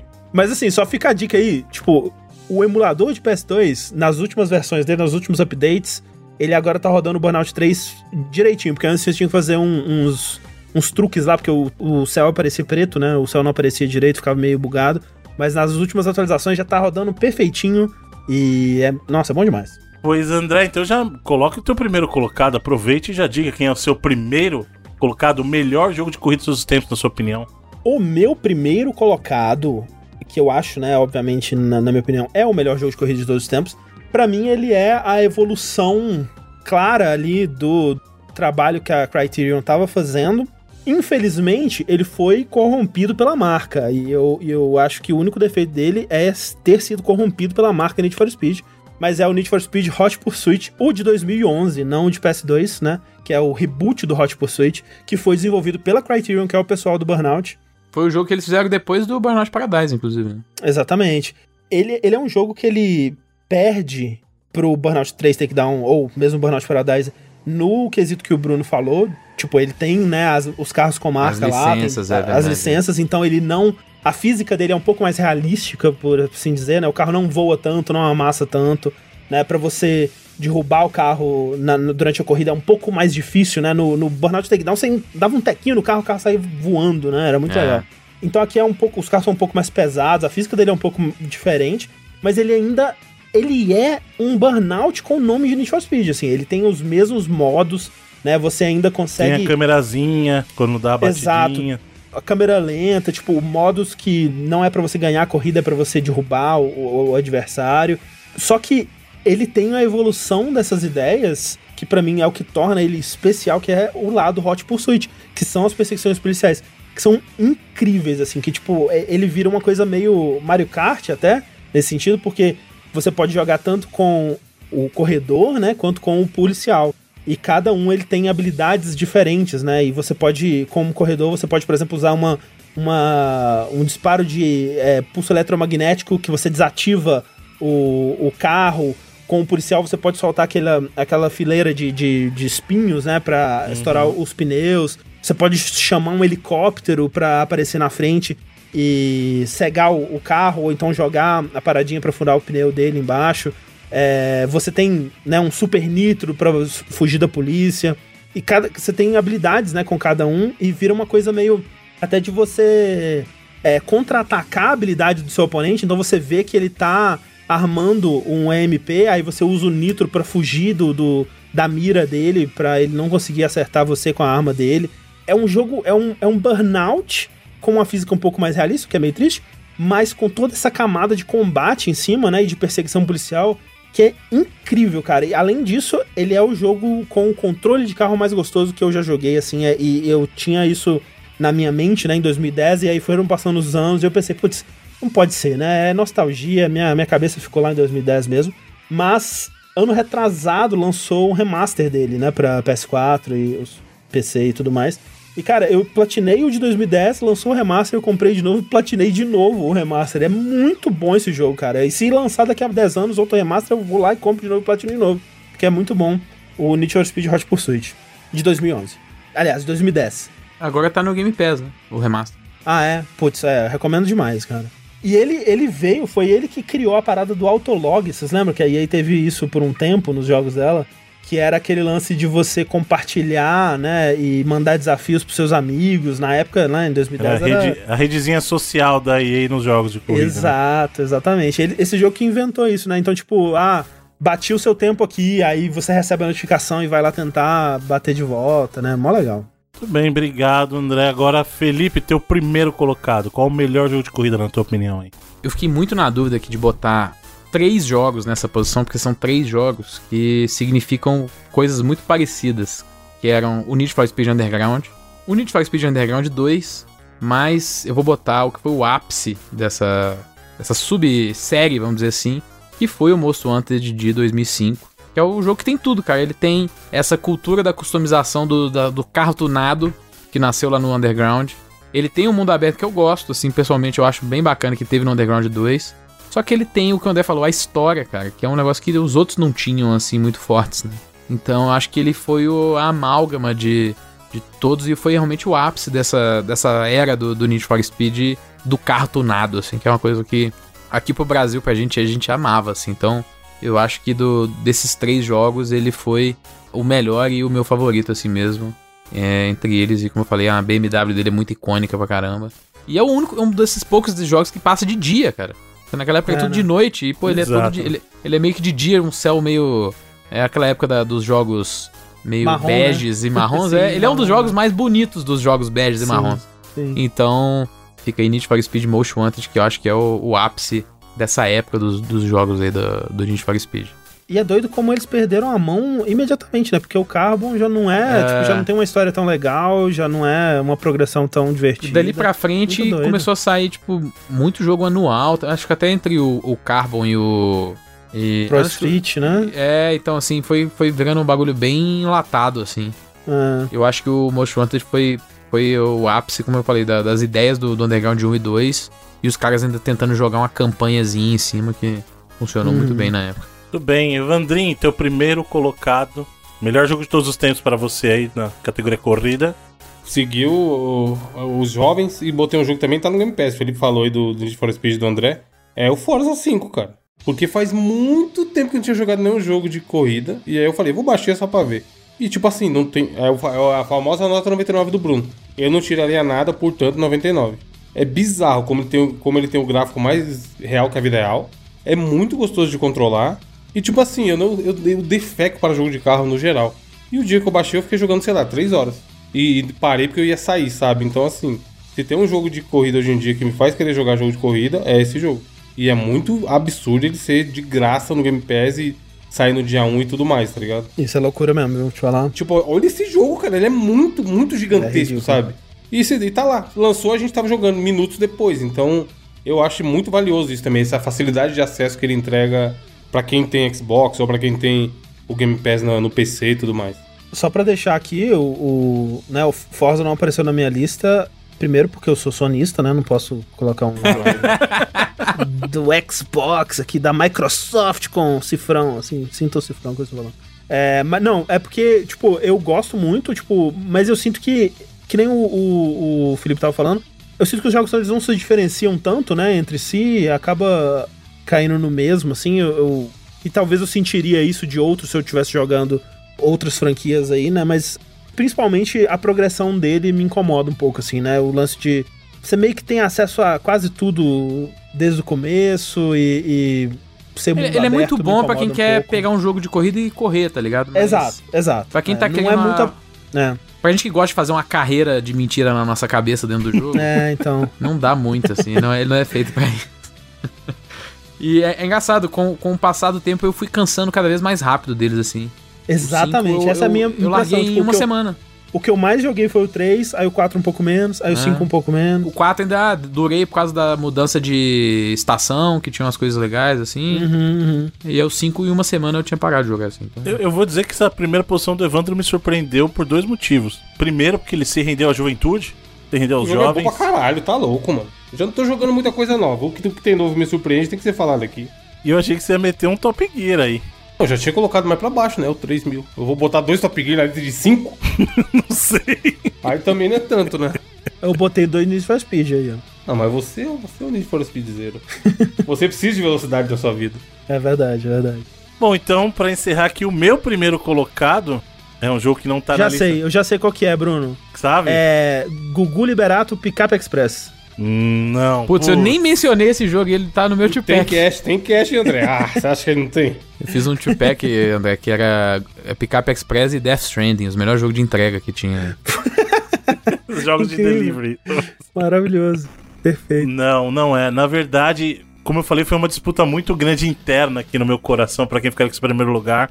Só que, por mais que eu ame o Takedown, por mais que eu realmente ache que ele é o jogo mais arcade de todos, todos, tem um jogo que só esse jogo me fez sentir assim, talvez, no gênero corrida na vida adulta. Foi um jogo que me deu a mesma sensação quando eu vi o Sonic pela primeira vez no Mega Drive. Foi o jogo que me deu a mesma sensação quando eu vi o, o Master System pela primeira vez, depois de ter passado jogando Atari quando era criança. Que eu falei aqui, foi o Ridge Racer no PSP, cara. Eu me senti aquela criança que ficou abismada com o que tava vendo pela primeira vez. É aquele senso.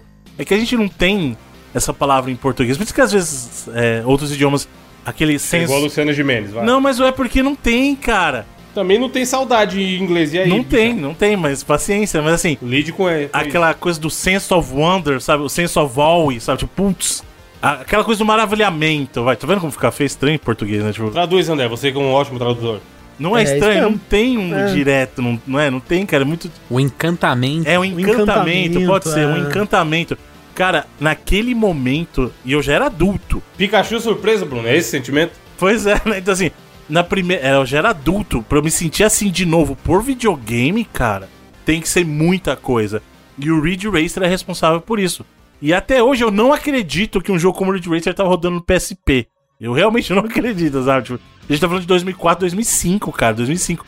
É, é, é, é inacreditável, cara. É, e assim, e não é só por causa disso, é porque ele é um jogo muito bom, é divertidíssimo até hoje, muito gostoso de jogar e tem uma trilha fantástica, fantástica. Eu, por exemplo, é, eu já falei isso, eu tenho uma cabeceira do lado da minha cama, é onde ficam os meus portáteis. Então sempre antes de dormir eu jogo alguma coisa portátil. Ou um jogo de celular também, pode ser paciência no celular. Mas o jogo que tá no PSP ali, no, no- na unidade do MD, é o Ridge Racer. É um jogo que se eu pegar pra jogar, eu jogo várias corridas amarradaço. Quem não teve oportunidade, jogue. Tomara. Eu acho que o Ridge Racer não tá nessa leve inicial do, do PlayStation, da PlayStation Plus nova. Vai aí? tá, o do Play 1, né? É a do PSP, né? Na verdade, é, vai vai tá assim. Cara, joguem, joguem. Mesmo que vai estar esticado, que vai estar na tela gigante, vai estar estourando na sua cara. Mas jogue pra você ver como é divertido. E a trilha desse jogo é fantástica. Você diria então pra, pra quem nunca jogou um Ridge Racer na vida, que é o meu caso, você diria que esse do esse é o Ridge Racer. Esse é o pra jogar. É esse. Não, não jogue nenhum outro. É esse. É beleza, esse. Beleza, Não, eu fico feliz de ter um Ridge Racer na lista, porque eu sei que a franquia ela é muito importante, tem Uhum. muitos fãs, é, mas eu realmente não sei o que aconteceu. Eu acho que nunca, sei lá, não, não casou assim de eu, de eu ter a oportunidade de jogar mesmo. Eu preciso ir atrás disso. Se tiver oportunidade, jogue, André. Jogue. Até, até pelos seus meios alternativos que você citou aí. Procure Sim, sim. porque vale muito a pena, cara, esse Ridge Racer do PSP, muito. E eu, dou- eu vou dizer uma coisa aqui, hein? Essa nossa lista talvez tenha sido a, lida- a lista mais diversa, mais plural que a gente já teve aí de todas, hein? Teve muito jogo diferentes ainda. Teve pouca repetição, o que vai dar um empate muito grande nos colocados mais abaixo aí. E vou dizer pra vocês que gente que eu achei que entraria não entrou, e isso é uma surpresa muito grande. Quem que você achou que, você- que entraria? O Top Gear, por exemplo, eu achei que entraria. Ah, O nosso top 3 de jogos de corrida. Quer que eu dê um top 5 pra, pra, pra geral? Um panorama geral? Pode ser. Segundo a nossa eleição geral aqui, empatados em quinto lugar. O The Need for Speed e o Forza Horizon 3. Ok. Empatados em quarto lugar estão o The Need for Speed Underground, o Rock and Roll Racing e o Gran Turismo 2. Agora os que vale, que é o do 3 Isso, até agora o é isso aí. tá. Empatados em terceiro lugar. putz, é empate Caramba, ainda. até... É, Nossa, sempre assim. pior que é. Sabe por quê? Porque foram jogos que ficaram em primeiro na, na lista de cada um. Uma lista de cada um, né? Forza Horizon 5, Need for Speed Hot Pursuit, o reboot, né? E o Ridge Racer do PSP.